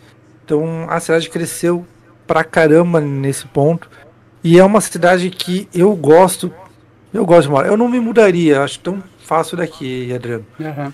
É, eu já pensei várias vezes em sair aqui de Chapecó, já pensei em ir pro litoral, que é onde todo mundo que sai da colonidade quer ir pro, pro litoral, mas eu não. Enfim, para mim, eu não tenho. Não almejo isso. Uhum. E eu já viajei muito quando, quando eu trabalhava lá nos meus 18, 19 anos, eu viajei o Brasil inteiro. Então, para mim, em todos os lugares que eu passei, eu sempre queria estar na cidade onde eu morava. Que é, é uma cidade grande, mas eu consigo chegar em qualquer lugar facilmente de carro. Não tem um trânsito que me deixa maluco, que nem São Paulo. Nunca esqueci um dia que eu tinha que sair de um shopping para ir pro hotel em São Paulo. Fiquei quatro horas para andar, sei lá, 10 quilômetros, nem isso. Um negócio absurdo. E, e, então Chapecó é uma cidade que eu não me. Hoje assim, é uma cidade que eu não me vejo fora daqui. Certo. Talvez fora do país. Fora do país é um desejo que eu tenho. Mas dentro do Brasil mesmo não tenho essa intenção mesmo. É uma cidade que eu gosto. E quem vem morar aqui gosta. Sabe? É. Eu, quem, quem vem para cá dificilmente sai para a cidade de onde veio. A não ser que ela seja muito maior. Tipo, quem, quem mora em Floripa não se acostuma a Chapecó. Quem está em Chapecó até se acostuma a Floripa. Mas, querendo ou não, acaba voltando para cá uma hora ou outra. Entendi, é... legal. Uma cidade grande, então, um potencial grande ela tem. Ela, e ela está cada vez mais se expandindo, né? Está cada vez mais se expandindo, né? Tá. Olha, recentemente teve um investimento enorme aqui do Mercado Livre. Uhum. O distribuidor do Mercado Livre. Legal. Cara, isso deu um boom na cidade. É, a queda da Chapecoense, cara, por incrível que pareça, a queda da Chapecoense afetou toda a economia da cidade. Ah, por quê? Se a gente for falar da, porque assim, a Chapecoense, ela, é, ela, é, ela se tornou centro. Uhum. De a galera sabia de Chapecó por causa da Chapecoense. Ela era o centro. Aconteceu o um acidente ali, o ano de 2017, pós-acidente, foi o ano que mais teve investimentos em Chapecó. Uhum. Investimentos nacionais e internacionais. Certo. Cara, a Chape caiu para a Série B. É, assim, meio que de imediato. Algumas empresas saíram daqui. E aí veio a pandemia, né? Que daí quebrou de vez, é uma é, cidade quebrou, pequena. É. A, a, a, falou no noticiário Chapecó, foi, foi dado como exemplo. Uhum. Eu vou falar que é uma fake news enorme o que fizeram. Polêmica! Porque quem, quem viu de fora Chapecó agiu muito bem. Mas quem tava aqui dentro sabe as merdas que foram feitas dia 2 de janeiro. 2 de janeiro foi liberado tudo na cidade onde só estava aumentando os casos de Covid. E, e aí, dia 2 de março, 2 de fevereiro, o hospital regional aqui entrou em colapso. Então, fazer o quê? É, Chapecó é, é modelo em combate? Não é. Isso aí foi conversa para eu dormir, é, gerou-se um caos, e aí depois resolveu-se o caos. Foi basicamente isso. É aquela história que eu falei antes do ciclo, né? Tem um uhum. ciclo que vai começar e uma hora vai acabar. a gente sabe que a Covid ela tem um ciclo que ela começou a atacar. Tipo, Chapecó tem 300 mil habitantes, vamos lá. É, o ciclo dela é 30 a 45 dias. Porque uhum. quando eu fiquei com Covid em novembro, eu tava bem no meio do ciclo. Foi no décimo, décimo, décimo, do décimo quinto dia, mais ou menos. Você ficou bem ruim, né? Você ficou bem ruim, né? Lembra né? que você tava bem ruim, né? Você tá, falou que tava, nossa. Você tava com medo, tudo, você ficou num estado que até assustou a gente também, cara, porque quando a gente passava como é que tava o Fabiano lá, acho que eu conversei uma vez, falei com a Pan meio rapidinho, falei, é, o Fabiano tá muito bem não. E botou um certo medo, falei, caramba, rapaz, o louco. É, eu ainda não consegui me recuperar 100%, ainda vai um tempo é, para recuperação, porque eu tive pneumonia, tive o pulmão do lado direito atacado, 30% dele, aproximadamente, foi o que a médica falou. É, mas, cara, eu acordei numa sexta-feira de manhã, não vinha o ar. Cara, não conseguia. Eu puxava o ar, não vinha, não vinha, não vinha. E aí eu, eu já tava de atestado, já tava, já tinha feito o exame lá, tava esperando o resultado, tava tomando medicação, não tava melhorando. E aquele dia lá, eu foi o dia que eu senti medo. É, eu acho que eu senti mais medo por porque é, por hoje ter, ter o Theo do meu lado, ter a Pamela. Eu sou filho único para minha mãe. Eu fiquei mais com medo deles se acontecesse alguma coisa comigo do, do que eu comigo mesmo. Porque, é. cara, querendo ou não, é, tu se torna um, uma referência, um norte para as pessoas. E, e, do jeito que foi essa pandemia, do jeito que agrediu a gente em casa aqui, é, a Pamela ficou quase seis meses sem trabalhar porque proibiram tudo. Uhum. É, aí eu tive o Covid ali em novembro, eu não conseguia nem levantar da cama direito. É, aí veio o dia que, cara, esse dia do, da falta de ar, eu, eu, eu realmente é, achei que eu não voltava para casa aquele é, Esse foi no primeiro dia, quando você sentiu falta de ar, que você puxou o ar não vinha? Não. Esse já era o oitavo dia. Oitavo dia? Mas esse você estava já se medicando já? Não? Você estava se medicando? Já? Já estava, só que eu não estava com os remédios que eles consideram os ideais para tratar uhum. Covid. Eles me deram um antialérgico e um outro remédio uhum. que eu não lembro o nome. E, Entendi. E assim, não melhorava. Pelo contrário, cara, eu tomava o remédio e me sentia pior depois. Eu não, eu, sabe, eu não via aquele negócio melhorando. E aí, para amanhecer, na sexta-feira, é, já era o oitavo dia, eu, a, a, minha febre ia e voltava, ia e voltava. Aí eu fui de novo lá no hospital de campanha e aí a médica, pô, cheguei lá, saturação 65. Para quem entende aí de saturação do oxigênio, sabe que 65 é caso para intubação. Aí, então, mas naquela época a intubação ainda não era igual evidenciado como está evidenciado agora, né? Que agora, no, no, vamos dizer, no médio sintoma já te intuba. É, acho que no início, no início da pandemia, muito das, o pessoal recomendava que até ficava em casa e fazia, fazia algum tratamento, ou ia no, no pronto-socorro, é, pegava a medicação e ficava em casa ali resguardado por duas semanas. Você pegou nessa. Eu lembro que você pegou nessa fase, né? Nesse, nesse período. Isso, eu peguei. Só que para mim era caso de hospital. Uhum. Ali já era casa de hospital. E não tinha leito. Já foi a Rapaz. primeira vez que não tinha leito no hospital aqui em Chapecó. Não tinha leito no, no público, não tinha leito no particular. Mas então, mas a, a, ali, ali deu, ali te, ali, ali te deu baque, ali você sentiu medo? Ali, ali eu senti medo. Senti medo, é... cara, eu acho que eu falei minha mãe, a Pamela e o Theo, né? Mas eu acho que o ponto do Theo falou mais alto. Porque eu sou o norte pro Theo. Uhum. Vai fazer quatro anos esse ano. Aí tu convive todo dia e do nada acontece alguma coisa tu não tem mais a pessoa, cara. Não dá. Eu perdi. Eu perdi em maio do ano passado um tio que eu tinha ele como um. É, como um pai para mim. Entendi. Ele morreu de infarto da noite pro dia, faleceu. Ele tinha sobrepeso.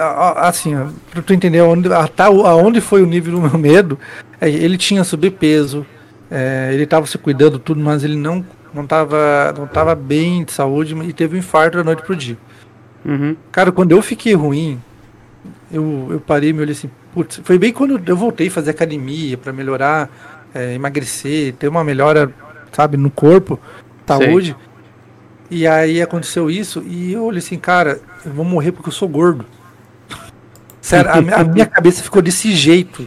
Porque, Imagino. querendo ou não, até aquele momento, é, gente, não é gordo como, como algo. Como é que se diz? É, não é racista. Putz, me fugiu o nome. Não é gordo, uma fobia, gordofobia. Sei É, um preconceito. Um preconceito, é, não é isso. Uhum. Eu, na hora que eu fiquei mal aquele ponto, eu, eu lembrei do meu tio falei, cara, eu, eu vou morrer porque eu não me cuidei, porque eu cheguei a esse ponto, porque eu não conseguia respirar. E aquele, até aquele momento ali, a gente tinha que 80% dos casos eram pessoas com sobrepeso ou alguma outra comorbidade. Uhum. Quem vocês estão me olhando aqui na tela, não parece tanto. Mas, cara, eu estou muito acima do meu peso. Meu peso ideal é pelo menos 30 quilos a menos. Então e isso, me, isso me, me, me deu um medo de. É, eu vou. Cara, não sei, vou fazer o quê? A médica falou pra mim: não tem, não tem leito no hospital. Fica aqui que tu vai tomar um soro é, fica no, naquele, naquela máscara de oxigênio por um tempo. Uhum. E vamos ver se tu melhora daqui duas horas. E foi isso que fizeram comigo. Aí minha saturação subiu de 65 para 75. É, e aí ela, ela mandou, me mandou para casa e falou: ó, daqui três dias tu volta, daqui dois dias tu volta. Aí depois eu fui lá, já tinha melhorado mais, a saturação estava ficando na casa de 75, 80. Uhum. Em mais dois dias já melhorou mais, só que não chegava 90. Aí que ela me liberou para trabalhar de novo, mas assim, cara, eu trabalhava, mas não, não conseguia eh, render direito, eu não conseguia respirar direito. Então até que eu ando com a bomba de asma comigo porque essa bombinha ajuda quando me faltar. E daquele período eu só fui praticar algum exercício de novo uh, duas semanas atrás.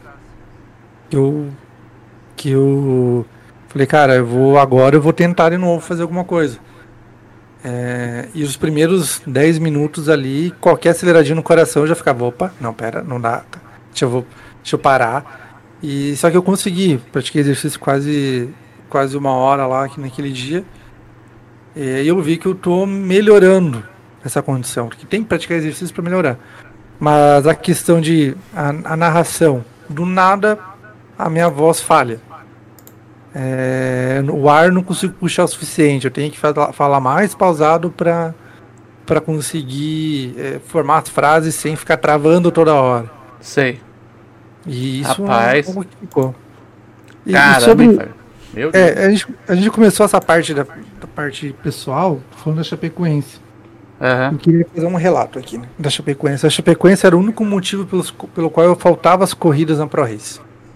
Pra assistir o jogo no, no na arena? Na arena. É. Cara, a Chapecoense, ela. Ela não é meu time de coração, não. Nunca foi. A Chapecoense é um time que é da minha cidade que eu aprendi a gostar. Mesmo morando Sim. aqui, não gostava. Eu sempre fui gremista, sempre tive esse sentimento do Grêmio, Grêmio, Grêmio. É, vinha a Chapecoense, vinha o Grêmio jogar aqui contra a Chapecoense, Cara, eu queria estar mil vezes na torcida do Grêmio e não na torcida do Chapecoense. Mas eu ficava uhum. lá, né? Já que eu pagava a carteirinha, tava ali assistindo o jogo.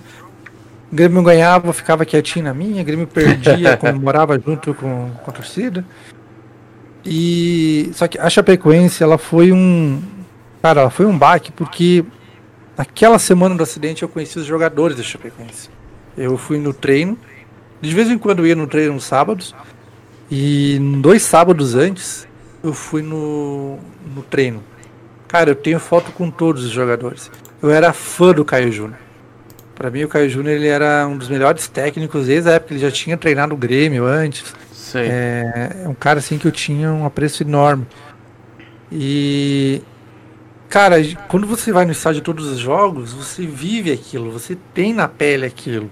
Quem Uhum. vai em estádio na sua cidade aí, que vai com frequência no estádio, você sabe, você pode até não gostar do fulano. Na que tá no time, mas você vai torcer com toda a tua força para aquele time.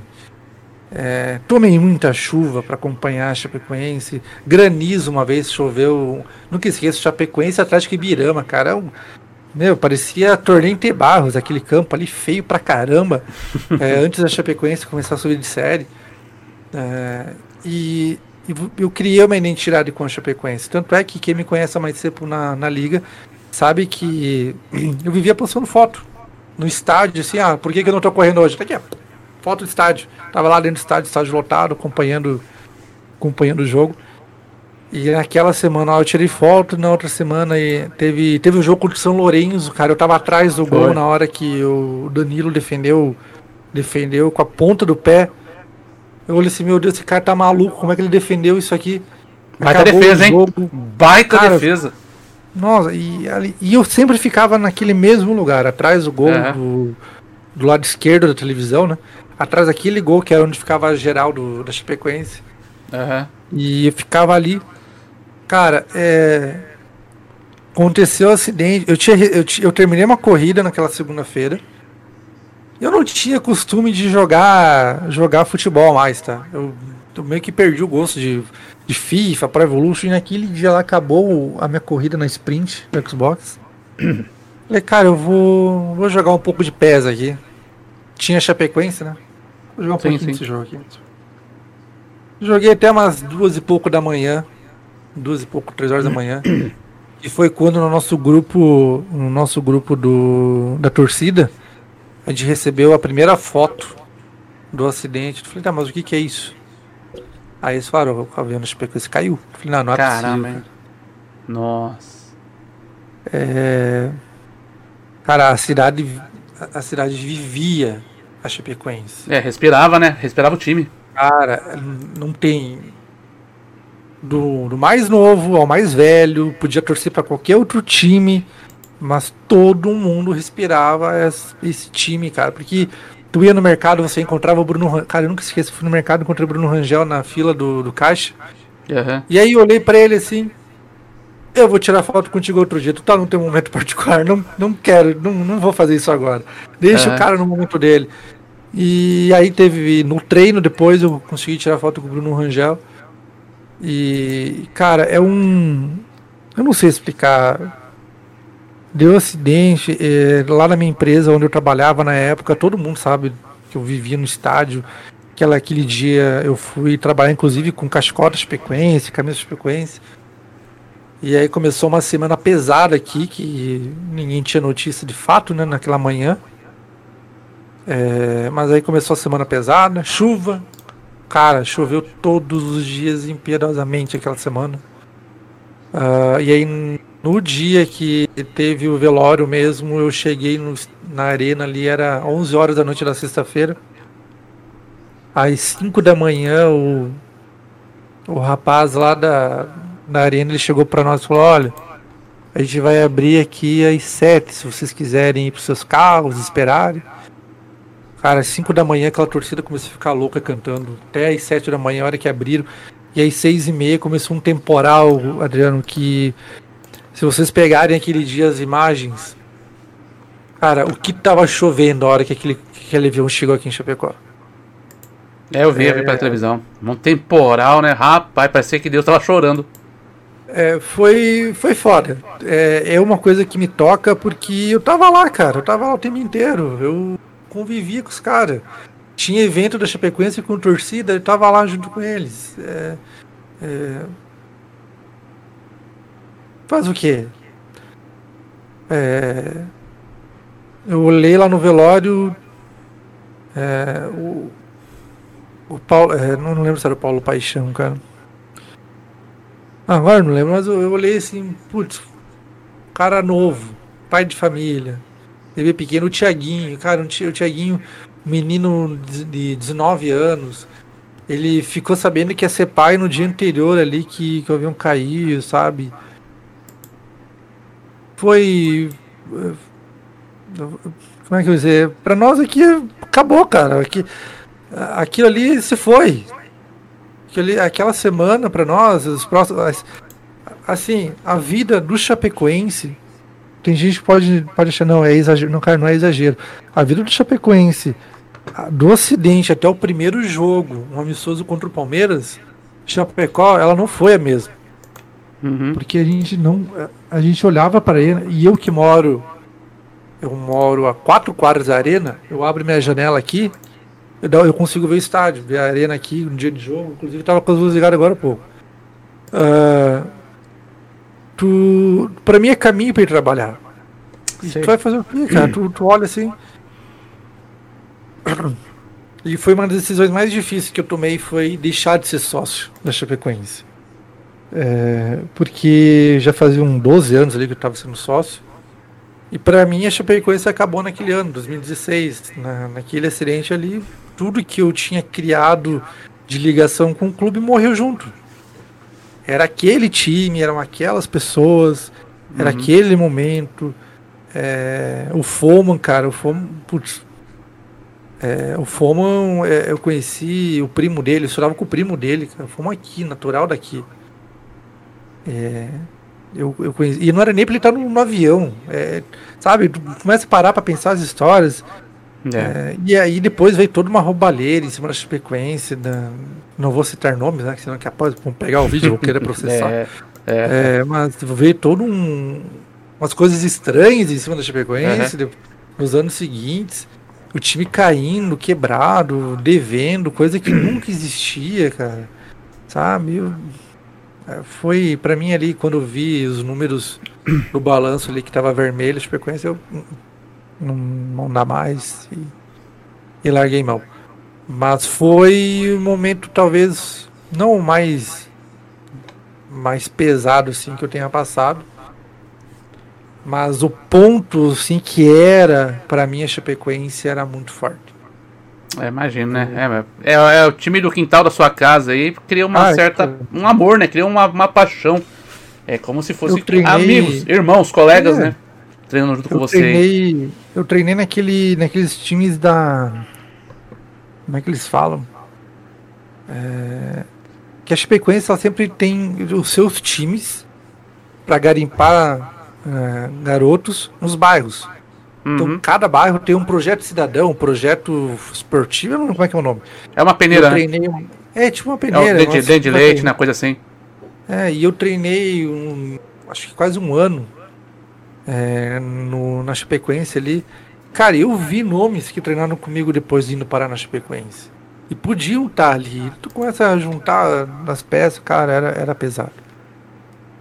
É. é Complicado. E... É, e. Bom. Bom, mas vida que segue. Aí, vida que segue, não tem é. jeito. Vida que segue, cara. Hoje a Chapecoense se reestruturou, né? Ela, tá tentando ainda ser aquela aquela uh, Chapecoense que era, mas vai ser difícil, né? Vai ser difícil. Mas olha voltar. o destino, de, olha o destino das coisas, tá? A Chapecoense uhum. teve um outro um outro presidente ano passado. E agora vai me fugir o nome dele. O cara é muito bom trouxe a Chapecoense para a Série A de volta. Ele conseguiu arrumar as contas da Chapecoense e trouxe a Chape de volta para a Série A. Uhum. Magro, lembrei, Paulo Magro. O que aconteceu com? Morreu de infarto no início do ano. No início do ano, não, no final do ano. Antes da Chapecoense decretar o acesso para a Série A. É, rapaz, nossa. Cara, aí tu fica assim, né? Foi primeiro lá atrás, todo, todo o pessoal que realmente montou a Chapecoense que ela virou morreu no avião.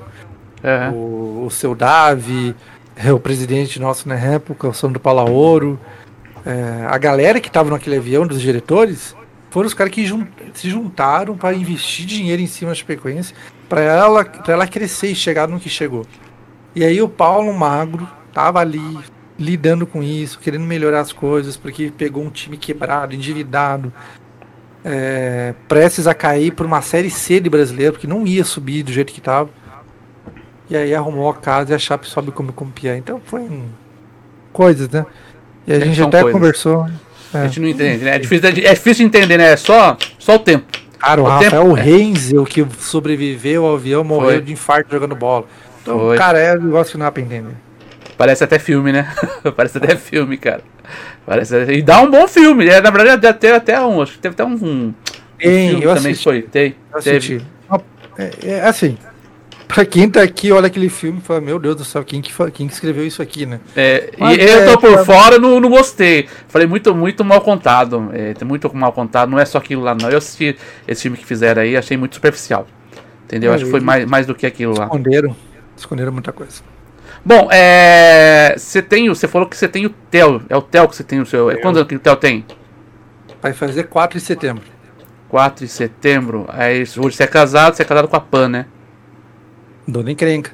Famosa Dona Encrenca. Famosa Dona Encrenca. E, pelo menos deu para perceber, desde quando eu estou aqui, que ela te apoia muito aqui no AV, né, no Automobilismo Virtual, tanto você na narração, na direção, ela tem sido o seu braço direito aqui na Liga Pro Race, seja você como piloto, seja você como diretor, seja você ali administrar toda essa parte aqui, toda essa essa gama que se chama Liga Pro Race. Ela, ela não implica não, fala assim, ô Fabiano, me dá mais um tempinho aí, porque você tá muito focado na Pro Race. Ela não pega no pé não?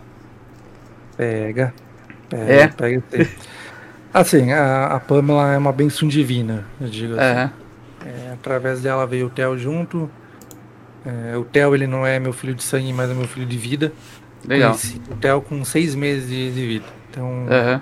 para mim, Theo é meu filho pronto. Quem falar o contrário vai tomar um tapão no ouvido. E uh, cara, a Pamela, ela uh, ela chegou na minha vida num momento bem diferente também. Conheci uhum. ela num momento diferente para mim, pessoal meu, eu é. mudando alguns pensamentos, sabe? Quando tu, uhum. tu vira a chave do amadurecimento para valer, porque até conhecer ela, eu tinha, eu tinha tido um relacionamento antes que era totalmente, meu, contrário, que eu não me dava bem de jeito nenhum para poder correr com a galera. É, e aí eu comecei a amadurecer algumas ideias depois disso. E aí apareceu a Pamela nesse caminho. E, cara, a Assim, eu sentiria inveja de mim mesmo. ah, nada modesto, hein? É, o Júlio, o Júlio brincou ali que uhum. é, deixou correr com ele 100% no, no sábado à noite. Cara, é, tudo que eu sempre tive a loucura de fazer, ela apoiou. Legal. É, ah, falei pra ela, vou me meter no. Vou me meter no Aceto Corsa. Ela me deu uma olhada, mas você vai se estressar, porque no Fórmula 1 tu tá estressado, tu não vai conseguir fugir disso. Aí eu. Ela, assim, fiquei na dúvida, ela falou, não, mas vai, brinca, vai lá, se desestressa. Aí entrei num campeonatinho ali e comecei a ir bem, me desestressar. Mas ela é o meu ponto de equilíbrio, digamos assim. Porque eu uhum. sou uma pessoa, Adriano, que é, eu pego, eu, eu tento abraçar todo mundo que eu posso para ajudar. E ao mesmo tempo que eu faço isso, eu tenho um lado muito racional. Então às vezes eu sou muito certo. duro nos meus pensamentos. Uhum. E até quando a gente discute um pouco, é justamente por causa disso, porque eu sou muito duro no que eu penso e, e acabo falando o que não devo, né? Gente, no TPM de uma mulher nunca fale o que ela não quer escutar. eu sei, eu, eu faço. eu faço por isso de vez em quando, eu sei. É, até brinco, cara. Falar baixo aqui, que senão ela escuta lá fora. Teve uma corrida 100%. Aí ah, ela vai ouvir depois. Ela vai, ela vai ouvir depois, viu? Ela vai ouvir depois, cara. Fique ciente que ela vai, ela vai, ela vai ouvir e assiste daqui depois. Fique ciente disso. Assim, ó, te, te, eu, foi uma corrida em. Uma corrida em Baku, 100%. Uhum. E a, no Baku não, desculpa, Vietnã. E aí eu falei pra ela assim que, que tinha corrida. E ela não lembrava, cara, ela ficou pé da vida, porque ela não lembrava que tinha corrida e ela tinha combinado outras coisas para fazer aquele dia. Cara, eu sentei para correr, eu falei, cara, é só pode que foi ela. Que a, a luz se foi no início da corrida. Hum. Quando a luz voltou, eu fui para assumir o carro. No que eu assumi o carro, eu fui reto pro muro. É. Eu olhei para ela assim: Olha, tua praga tá forte, hein? Na te... E não foi a primeira vez. Mas ela sempre é. me apoiou, Adriano. Sempre, sempre. Legal. É, quando, quando a gente se conheceu, eu já corria direto. Eu, na época que a gente se conheceu, eu corria quatro vezes por semana. Uhum. Hoje eu corro duas.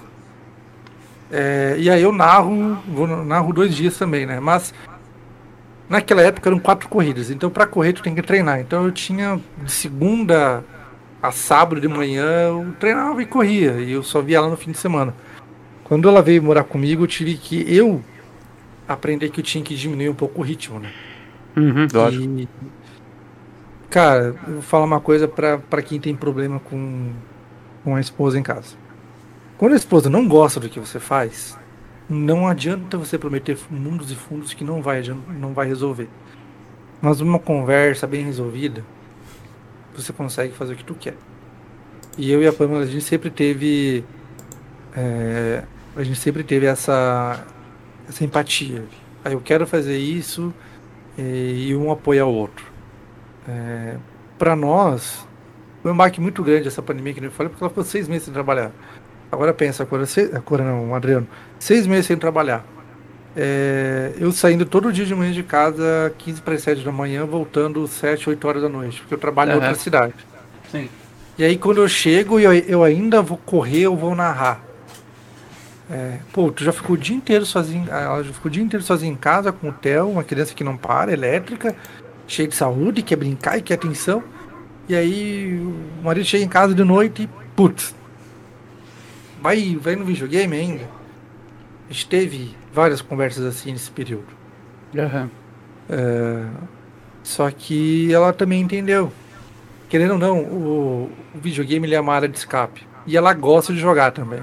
É. Não, acho que, não acho que o meu Xbox aqui sou eu que jogo só, tá? Porque tu vai olhar aí alguns jogos, ela tem mais horas de jogo do que de Fórmula 1. Ô louco! Caramba, hein? Cara, ela joga muito. É, no PC, voltemente tá comprando jogo que ela gosta. Então a gente, é, é, a gente tem essa cumplicidade de um apoiar o outro, seja num console, num PC, jogando, brincando ou na vida profissional. Então a gente tem isso. Bacana. E eu acho que tem que ter, né, Adriano? Eu vejo você e tua esposa, cara. É, é, é, algo agora que talvez tu não saiba, né?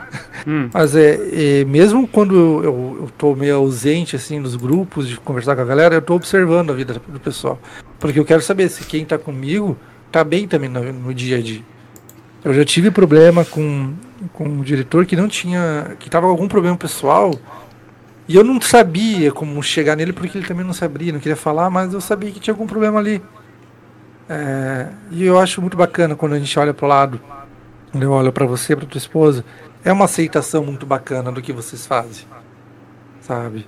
É, você tá todas as noites trabalhando e você falou para mim um dia, Fabiano, eu posso fazer qualquer coisa de domingo a sexta. Mas o sábado não. Sábado. Isso aí. Na esposa. É de, é de lei. Sábado é de lei, tá? Não tem jeito não. É... O Giovanni, o, cara, o, diretor nosso do Xbox, ele falou: Fabiano, pode me pedir qualquer coisa de segunda a sexta, menos a quarta, porque quarta é o dia coringa. Se da quarta-feira eu fizer alguma coisa, a Brenda me mata. então é. Eu acho que essa empatia é, que, que, que, se tem no relacionamento é algo muito importante. E o Theo, então, nem se fala, né? Tu, tu já sabe percebe já. É, é uma criaturinha assim que dá vontade de apertar as bochechas dele quase todo dia. Que tem dias que a gente quer jogar pela janela, mas tem outros que a gente quer sair voando junto. Uhum. E, e, cara, é um presente que a vida trouxe junto com ela. Porque, é, que eu falei, eu vou fazer 30 anos esse ano. Vou fazer 30 anos no final do ano. Cara, quem que. Assim, um homem que não sonha em ter um filho, é, talvez. Eu, eu não, eu não tenho. Tá? Eu, eu, não tenho filho. Eu não tenho. Tu tem os cachorros. Três cachorros. Tu tem, porque tu tra... Cara, olha o jeito que tu trata aquele cachorro. Pelo amor de Deus. É, a, eu não tinha esse desejo de ter filho. Eu não tinha. É, uhum. Quando eu conheci a Pamela, ela falou do Theo e tal. Não tem problema. A gente nunca sabe se vai ser algo duradouro ou não, né? Certo. Cara, eu criei um amor para essa criança que. Olha, bata em mim. Porque. Ou se fizer alguma coisa com ele, fuja. Porque se eu pegar, não vai sobrar. É, o Theo é um, é um presente assim que, que eu olho pra cima e falo, não tem nem o que falar mais pra agradecer, tá? Obrigado, valeu. Tô cuidando aqui. Legal. Gente enorme. E gosta Ele- de corrida, hein, Adriano? E, é, e ele sente um carinho grande por você, né? Percebe pelas fotos, pelos vídeos que você, você posta lá, ele sente um carinho recíproco por você, que é, é seu filho, cara. Não tem, é seu filho, entendeu? Pra ver o, o, o amor e o carinho que ele tem, a Pan tem por você, né? O carinho que você compartilha pros dois. Realmente mostra o paizão, o, o- que a vida te ensinou, né, Fabiano? É, eu, eu hoje, tudo que eu faço é, no dia a dia, eu penso se vai estar sendo benéfico ou não pra eles. Uhum. É, ah, vamos falar é clichê. Não, cara, não é clichê.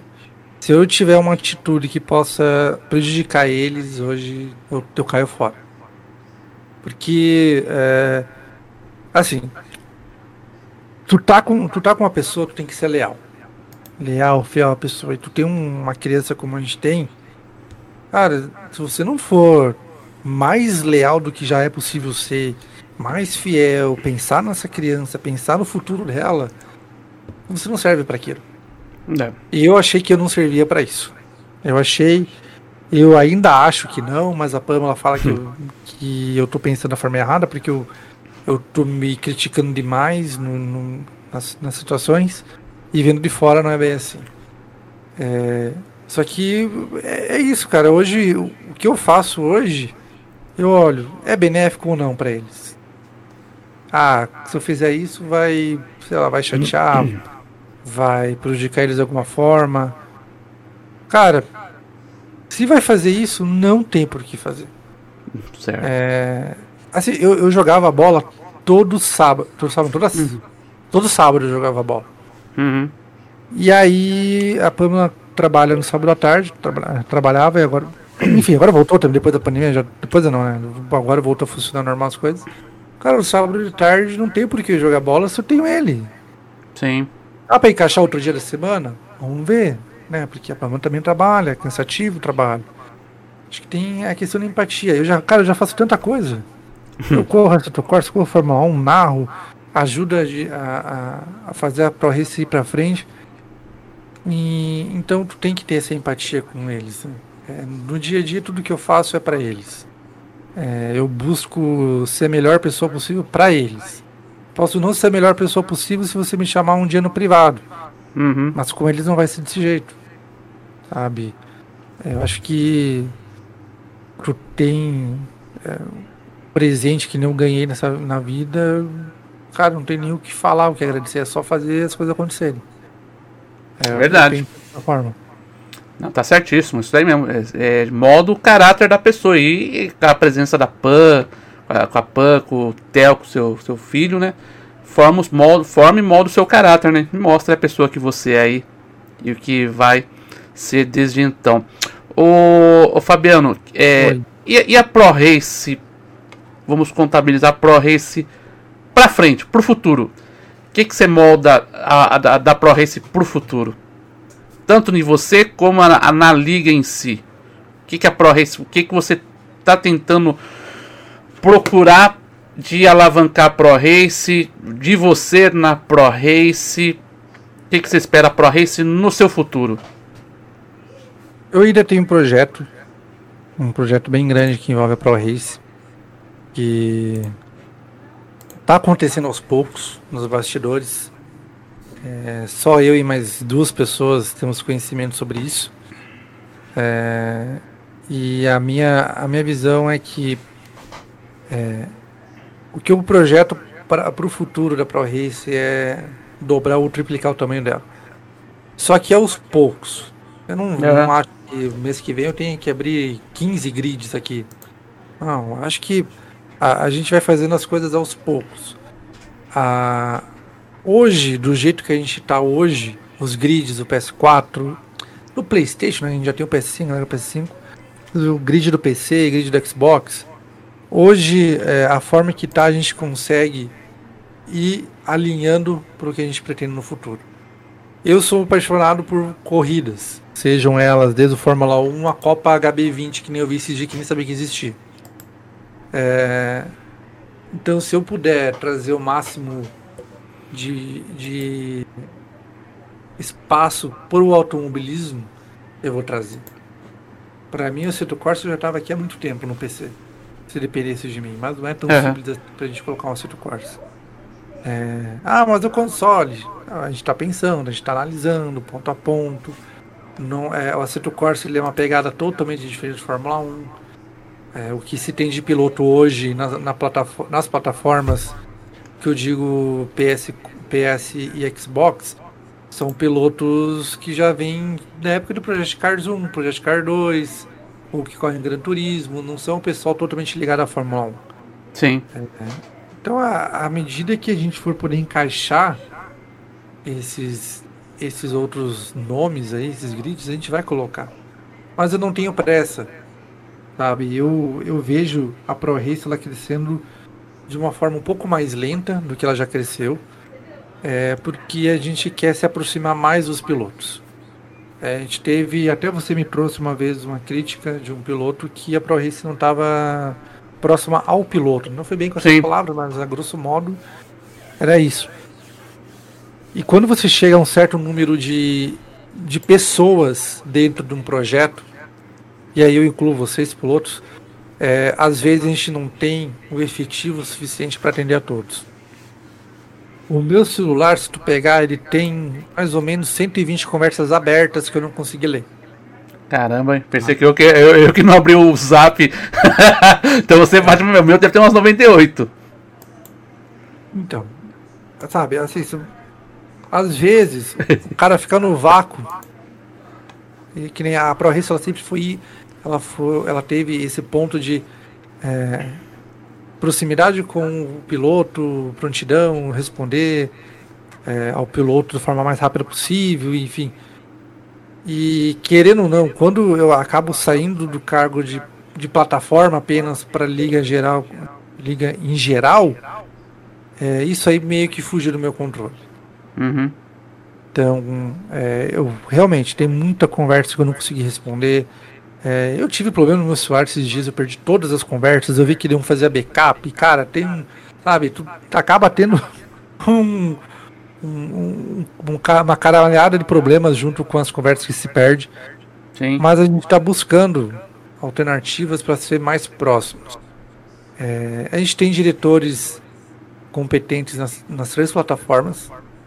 É, no GT ali a gente tem o Diego, o Diego que é um cara sensacional ali, o Homem Macaco. No PlayStation a gente tem o Rui, que encabeça aí o pessoal da plataforma. Aí seguimos com o Rony, que é um cara ímpar que vai estar aqui no, no, no Podium Cast contigo. Que é um Sim. cara que tá, ele tá muito mais tempo na ProRace do que eu, então ele pode falar mais coisas do, do passado. É, a gente tem o, o Rafa Sena, uh, o Edelvan, deixa eu ver, não esqueci ninguém do o Ative, do pessoal do PS4. É, no Xbox nós temos o Leandro, o Giovanni, é, o Cláudio. Gente, eles vão brigar com o Roberto e o Kleber Machado, que não é o narrador, mas é Kleber Machado. Uhum. E lá no PC a gente está com o Edelvan, com as tabelas, o Rui é, e o Rodrigo Júlio. E eu acho que nessa temporada a gente conseguiu encaixar mais as diretorias de uma forma que elas se conversem melhor. Uhum. Por exemplo, o pessoal do PC fez algumas reclamações lá na, no grid que tu narrava, né? Foi as Nossa, quase, quase foi maiado. Putz, é. meu pai. Quase chamei a Cristina Rocha lá pro, pro, programa lá que ela faz no SBT. Meu pai amado, tá louco. Cara, assim, eu assisti, eu assisti aquela entrevista e eu não tiro direito de ninguém. Eu não acho que não acho que foi errado também, nem nada. Uhum. Só que tinham questões ali do meio que a gente já tinha verificado e talvez não tiraram um retorno ainda, porque, cara, não tem coisa que tu não consegue resolver da noite pro dia. Tem uma mudança de atitude, uma mudança de, é, de procedimento, a gente não muda da noite pro dia. Vou falar com o Adriano, a partir de hoje você não usa mais o HUD na transmissão. Uhum. Isso é uma coisa. Ou vou chegar pro Cora, o Cora que não tem esse costume de usar o HUD. Ó, a partir de hoje você tem que usar o HUD na transmissão. Aí, beleza, você tem que usar. Não, cara, não é assim, não, tem que aprender a mexer, tem que aprender a fazer. E os processos são dessa forma. E o PC, o PC passou por uma transição também, né, né Adriano? E uhum. acabou que é, o PC ali eu reconheço, é total culpa minha do que aconteceu no início da temporada do PC. É, eu já falei, o Rui falou que ele tem culpa de. Não, não tem. A culpa é total minha do que aconteceu no PC no início da temporada. Os percalços que aconteceram, se tem pedra para tirar, é único e exclusivamente em mim na temporada 27 ali. É, mas aconteceu o campeonato, galera. Foi briga até o fim, os dois grids. Sim. E a gente pega no final da, da temporada, o que, que foi falado? Ah, falaram isso, isso, isso. Então vamos reformular, pronto, acabou. Não existe, ah, tá ruim, vou insistir no erro. Não. Pra quê? É, cara, não, não eu, eu, sou uma pessoa que eu não tenho medo de arriscar. Então se você falar para mim, é melhor isso, e você me provar que é melhor isso, eu vou fazer acontecer. Lógico. Eu vou convencer quem tá junto. Então a minha perspectiva de futuro para a Pro Race é essa. A gente vai voltar a crescer como a gente era em número de grids, que a gente chegou a ter 25 já é, em uma temporada. Mas agora uhum. crescer de uma forma que eu entendo que seja, seja mais próxima ainda dos pilotos. Aos poucos, colocando outros jogos, não apenas o Fórmula 1. E de uma forma que todo mundo que vem se divirta. É, e, e, e é. Pode falar, pode falar. Então, e, e, hoje a Pro Race tem acho que dos dois maiores influenciadores de, de, do assunto Fórmula 1 no Brasil, que é o Ative, né? Que já está um bom tempo aqui na tocada, e o Damoran, né? O Damoran, pelo que eu percebi, ele abraçou de vez aquele Liga Pro Race, né? Não é o tipo do. Incluso também o Ative, que utiliza apenas o espaço da, da liga para tentar se promover. Eles são dois dos maiores influenciadores aí que, do, da, da área de Fórmula 1, do, do, do simulador Fórmula 1 que entraram para realmente deixar a liga cada vez mais forte, né? É, a, a Pro Race ela, ela tem esse diferencial em relação às outras ligas que a gente tem esses dois nomes que são extremamente pesados uhum. pro, pro OV. Uh, vários nomes foram ventilados. Vários nomes já chegaram até mim e falaram: ah, dá para chegar nesse cara. O Ative, é, ele é da gestão do Alexandre. É, o Ative foi um boom Acho que ninguém esperava que fosse tão grande na real. É, e o projeto com o Dan Moran agora é um projeto muito parecido com o que foi feito com a Tive. Cara, uhum. o Dan Moran, vou falar um negócio pra você, um cara sensacional. Ele é, eu já ele conversei é com ele, pessoa, gente boa demais, cara. É, ele é uma pessoa que você para pra conversar, tu não quer parar de conversar com ele. Ele é um cara uhum. muito gente fina. E o Ative é, é, também, é também dessa forma. E quando você é diretor, você escuta de pilotos que não gostam deles, escuta algumas coisas assim, tá, mas tchê, fala bem o jeito do Gaucho. Tu falou com o cara? E tu foi falar com ele? Tu foi conhecer o cara? Uhum. Não, eles estão eles disponibilizando o número pessoal deles para tu chegar e falar. E conversar. Ele, ele, ele, eles falam, eles falam, ele não é tipo do cara que você manda mensagem lá, é só porque é influenciador, não vai responder. Eles respondem. Eu sei porque eu já fiz esse teste, já eles respondem. É, eles não são certo paranaense aí que se acha uhum. do mundo e corre no nível 80 e mente que é 110. o louco. Tá? Meu Deus. Sabe, eles não são. Eles não são os caras que vieram aqui para se autopromover. Cara, eles são contratados pela liga para estarem ali. para promover a liga, promover os pilotos que estão correndo na liga. Uhum. Então, o, o Dan, o projeto é um pouco diferente do Dan, porque o Dan nunca tinha corrido campeonato assim, organizado. Ele já Sim. tinha corrido, corrido com os inscritos dele e tal, mas é um campeonato organizado. O nervosismo do Dan na primeira corrida. Eu vi.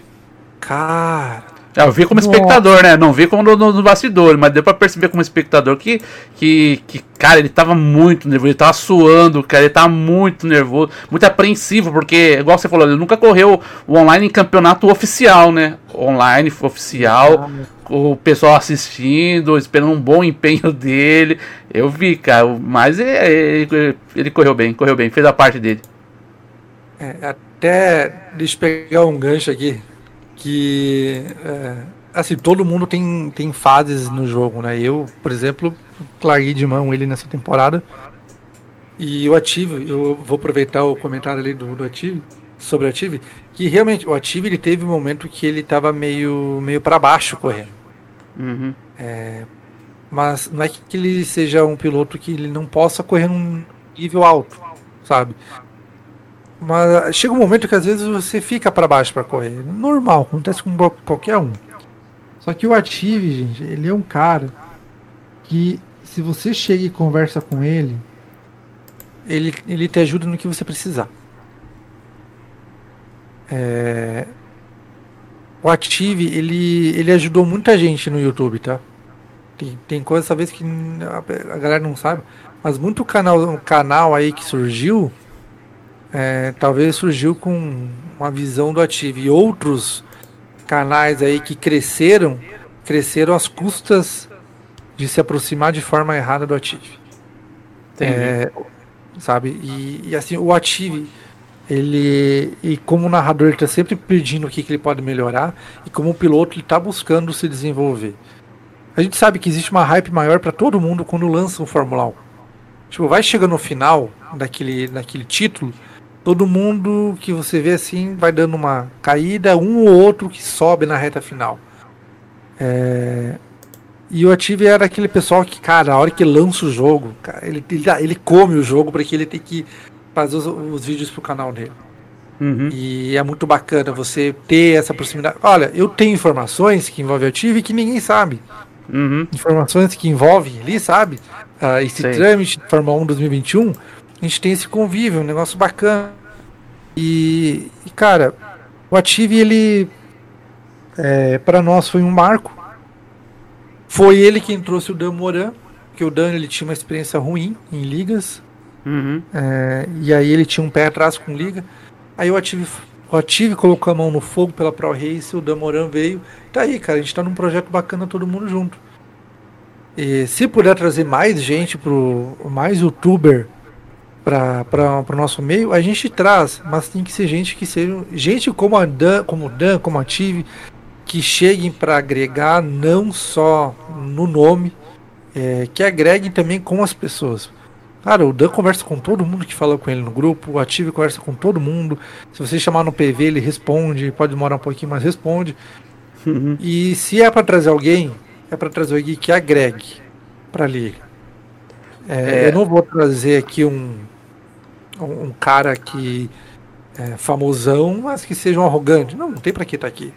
Uhum. O foco é a liga e os pilotos. E a gente tem Ative e Dan que eles ajudam a divulgar, eles são pessoas como a gente, que, que treinam como a gente, que querem melhorar como a gente.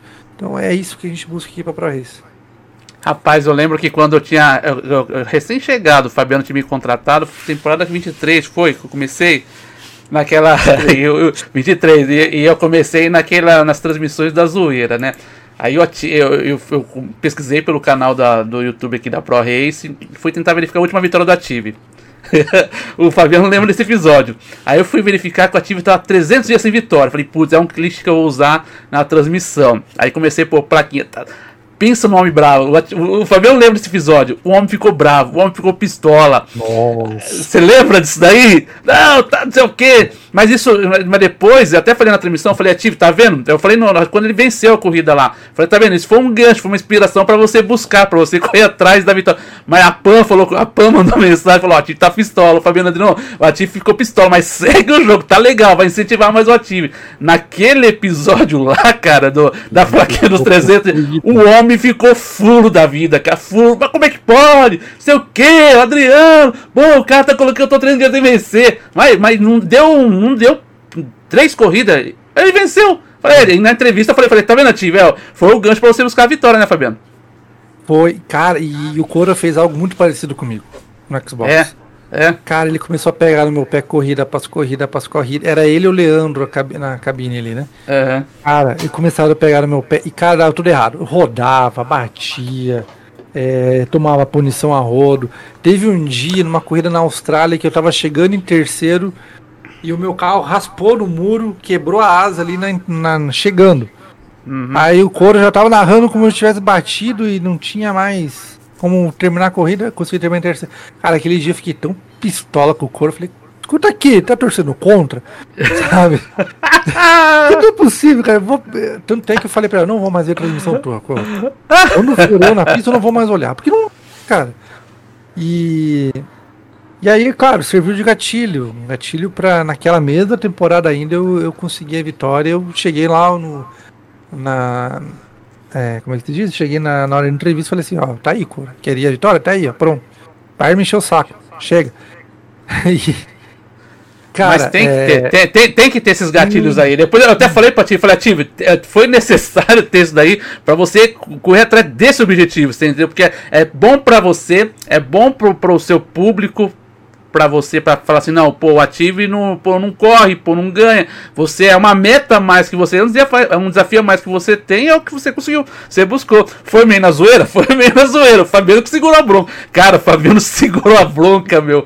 O Fabiano mandava mensagem, Adriano, Adriano, o homem tá bravo aqui, Adriano. Aí a Pan fala assim: não, não, vai embora, vai, toca, toca, Adriano, vai, vai, insiste. Não deu, acho que três corridas ele venceu, né? Três corridas depois ele venceu. É, e, e, e essa questão aí de, de, de narração, né? É, quando a gente narra, a gente pega no pé é. piloto. É normal isso acontecer. Cara, é normal, muito normal. A gente pega um piloto para Cristo. Querendo ou não, a gente acaba pegando um piloto para Cristo. Não tem jeito, faz parte da é, história. É, e agora o, o Júlio, acho que o Júlio falou que a primeira vitória dele aqui na Pro Racing foi depois das dicas minhas e do Gabriel. Eu lembro que o, o, o Júlio era o, piloto que sempre andava bem, mas não conseguia chegar lá na frente. Né? E aí depois da vitória, o Júlio se transformou. Nossa, o Júlio é, ele mudou o estilo dele de pensar corrida, uhum. o estilo dele de, de ultrapassar, se defender, uhum. é, consistência. É, cara, a gente tá aqui na Pro Race, eu já vi muito piloto sair da Pro Race pra, pra, pro, pro PC, sabe? Sim. E sumir no mundo, cara, porque não tem mais espaço para correr no Brasil. Né, agora a gente tem no Brasil a, campeonato ali da Fit Series, que é que é os irmãos Fittipaldi, o Enzo e o o Enzo Pietro que, que patrocinam, né, dão o nome uhum, ao campeonato. Uhum. É, e o Ale Apoca lá quem, quem narra e transmite. Agora que está se tendo uma visão real do Fórmula 1, porque até então tinha muita gente que olhava pro Fórmula 1, ah, é só mais um joguinho. Cara, tu vai olhar aquele grid, ah, desculpa, um grid fudido que é aquele do é, da Fit Series. Inclusive, eu sou narrador, piloto, é. diretor e engenheiro nesse campeonato ali do Felipe. Do, do então, Felipe, então, então conta, fala, fala, um pouquinho. Eu, eu tava vendo suas redes sociais lá, fala um pouquinho desse projeto aí. Da, é CDR, equipe lá, né? Que você tá, tá gerenciando? Equipe CDR, isso aí, equipe uhum. CDR. É, é uma equipe que ela, ela é nova ali no 9 uh, e eles, eles tinham um projeto de entrar no campeonato ali da Fit Series, é, montar uma equipe competitiva. Qual foi o objetivo deles? Primeiro, buscou, eles buscaram os pilotos. Eles buscaram primeiro o Eduardo Peronde, que já que é do Xbox e está no PC também correndo, uhum. é, do pessoal lá da BRL.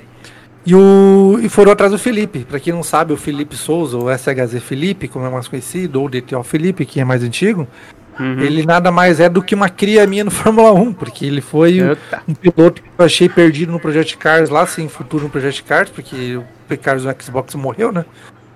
É, eu trouxe pro Fórmula 1 e hoje ele é um dos grandes nomes do Brasil na Fórmula 1 lá no PC. É, e aí eles foram atrás do Felipe, eles queriam muito o Felipe. Ah, o Felipe, a gente conversou, ele pedia dicas para mim se realmente valia a pena ir lá ou não. A gente conversou, ele fechou lá com eles. Aí ele indicou pro pessoal da CDR o meu nome para ser engenheiro dele e do Edu Peronde. Uhum. Pra... E, cara, foi a primeira corrida ali que eu participei como engenheiro deles.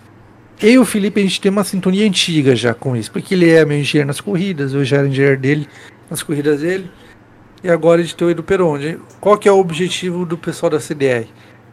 A equipe Edu e Felipe é uma das mais fortes do, do campeonato. O objetivo é claro: pódio, vitória nas corridas e, se puder, ganhar o campeonato. Legal. É, são pessoas humildes, não é nenhuma equipe que esbanja dinheiro para ficar fazendo leilão junto com, com pilotos. Ah, eu pago você para você correr por mim, que nem acontece nesse mundo a ver. acontece mais em outros jogos, tá? Fórmula 1. Fórmula 1 tá começando a acontecer agora, nos últimos, nos últimos meses, últimos semestres, por conta do Fit Series aí desse campeonato. Uhum. E cara, o Fórmula 1 tá crescendo ali com eles, tá ganhando visibilidade com eles. Já virou até no, já virou matéria de Globo Esporte, o Fórmula 1 por causa dos, dos irmãos Fittipaldi. Então é um momento bom para a Fórmula 1. E a CDR ali é uma equipe que me convidou para fazer parte depois da solicitação do, do Felipe. O projeto deles é muito, muito, muito bacana. Um projeto de construir ali tijolinho por tijolinho, fortalecer a equipe, ganhar nome. Por mais que no momento que você anuncia Felipe Souza e do Peron, tu já, putz, cara vieram dali e já estão com esses dois pilotos, sabe? Foi um é um baque grande aí para quem para quem acompanha as equipes aí da Fitness do PC. E eu abracei o projeto deles.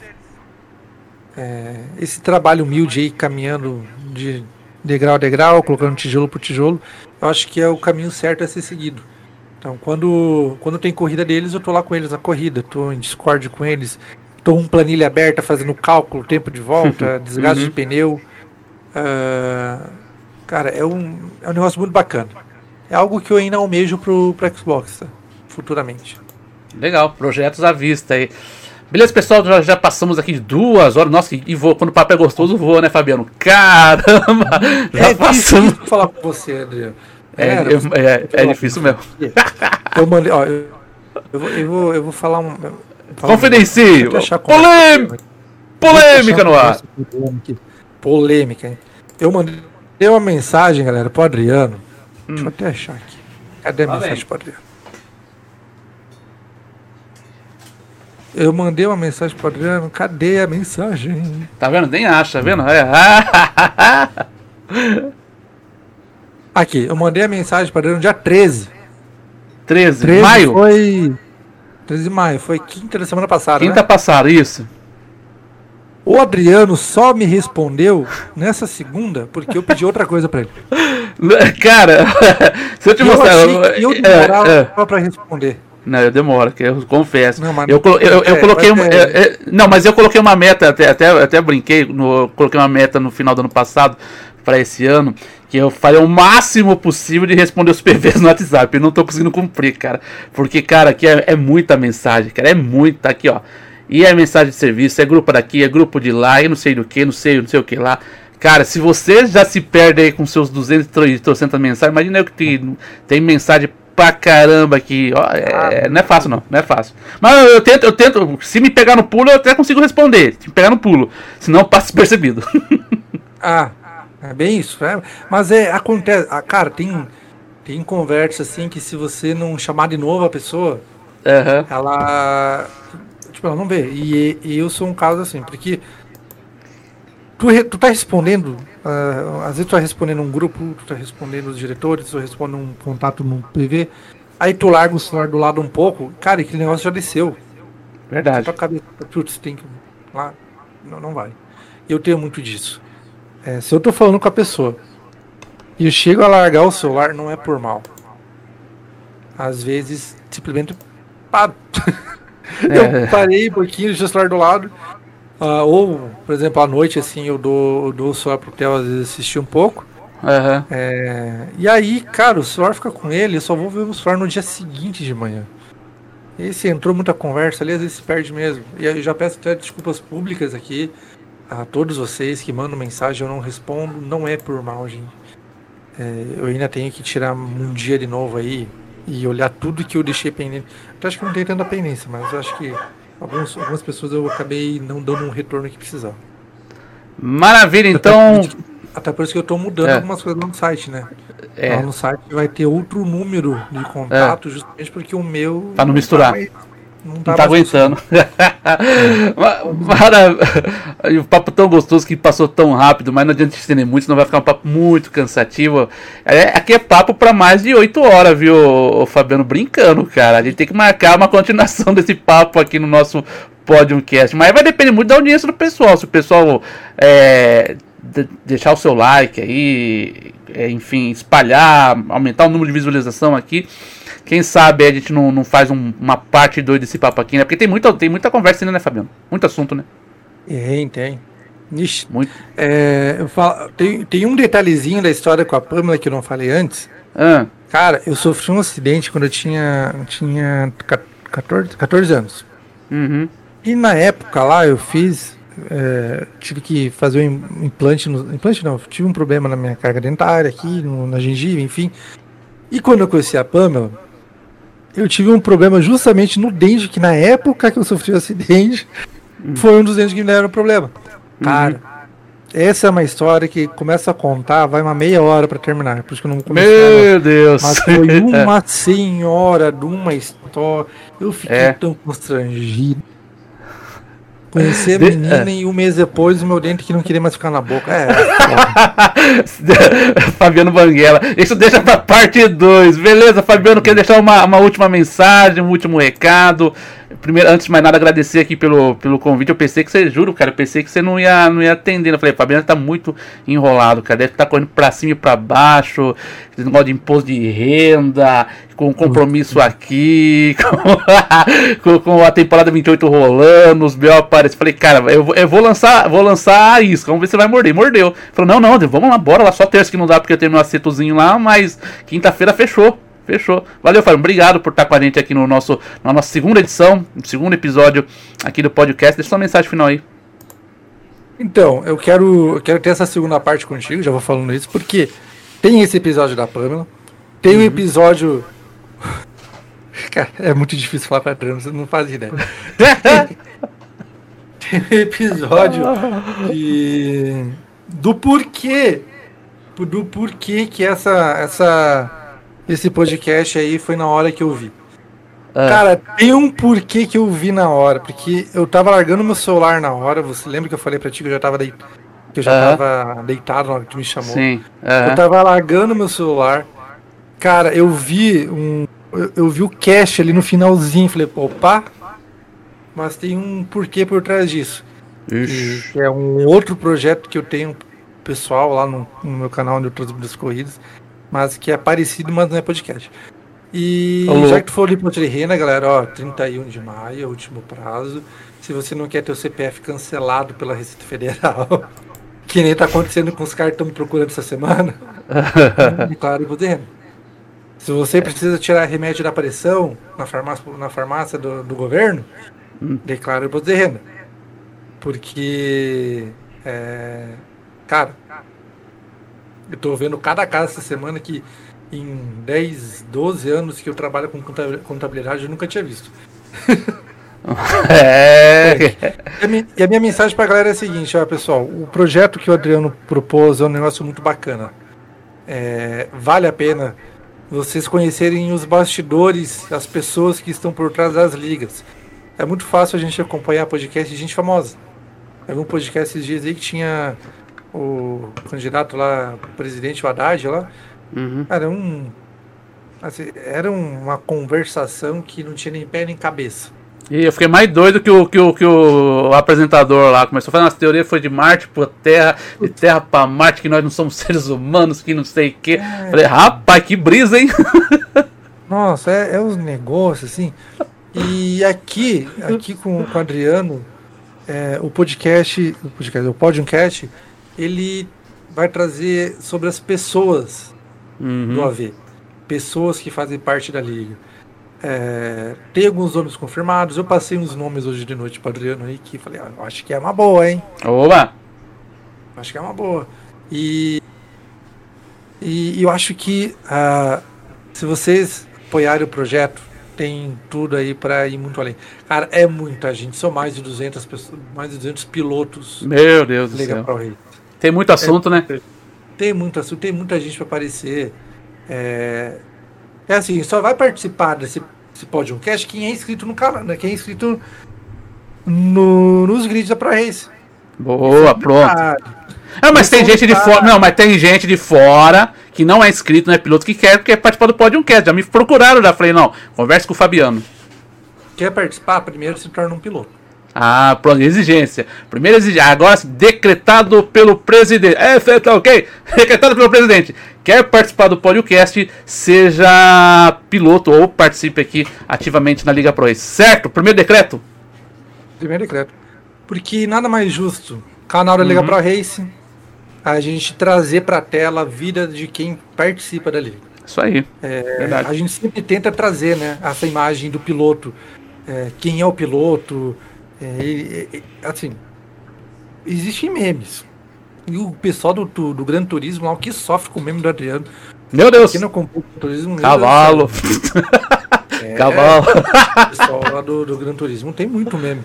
E, Os caras gostam.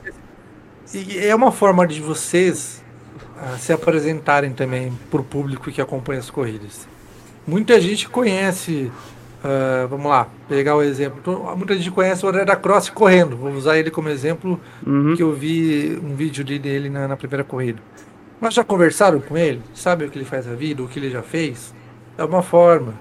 Daqui uhum. a pouco uma pessoa lá é mais fechada e você não sabe por quê. Sim. Uma conversa com o Adriano a gente começa a conhecer as pessoas. Lógico, é verdade. Eu, cara, é um projeto que eu adorei. Mas na próxima edição minha contigo aí, acho que vai ser lá pelas 50 mais ou menos, né? Vai ter uns 40 uhum. uh, Aí a gente conta o porquê que eu olhei cat na hora e falei, pode fazer. Ô, oh, louco, nem, então... nem te pinguei.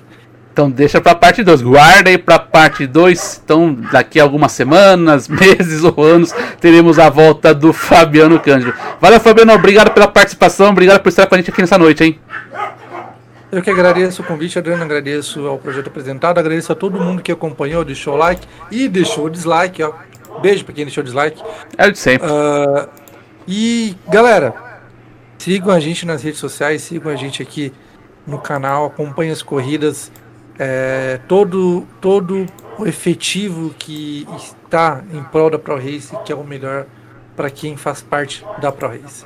A gente não olha para fora é, para copiar algo de alguém. A gente olha para nós apenas para melhorar para vocês. E, Show de bola! E se cuide, né, galera? Pelo amor de Deus, né? A pandemia não passou ainda, a vacina tá chegando, vamos se cuidar. Cuida dos veinhos, cuida do pai, da mãe. Se você tem um problema de saúde, cuida aí mais.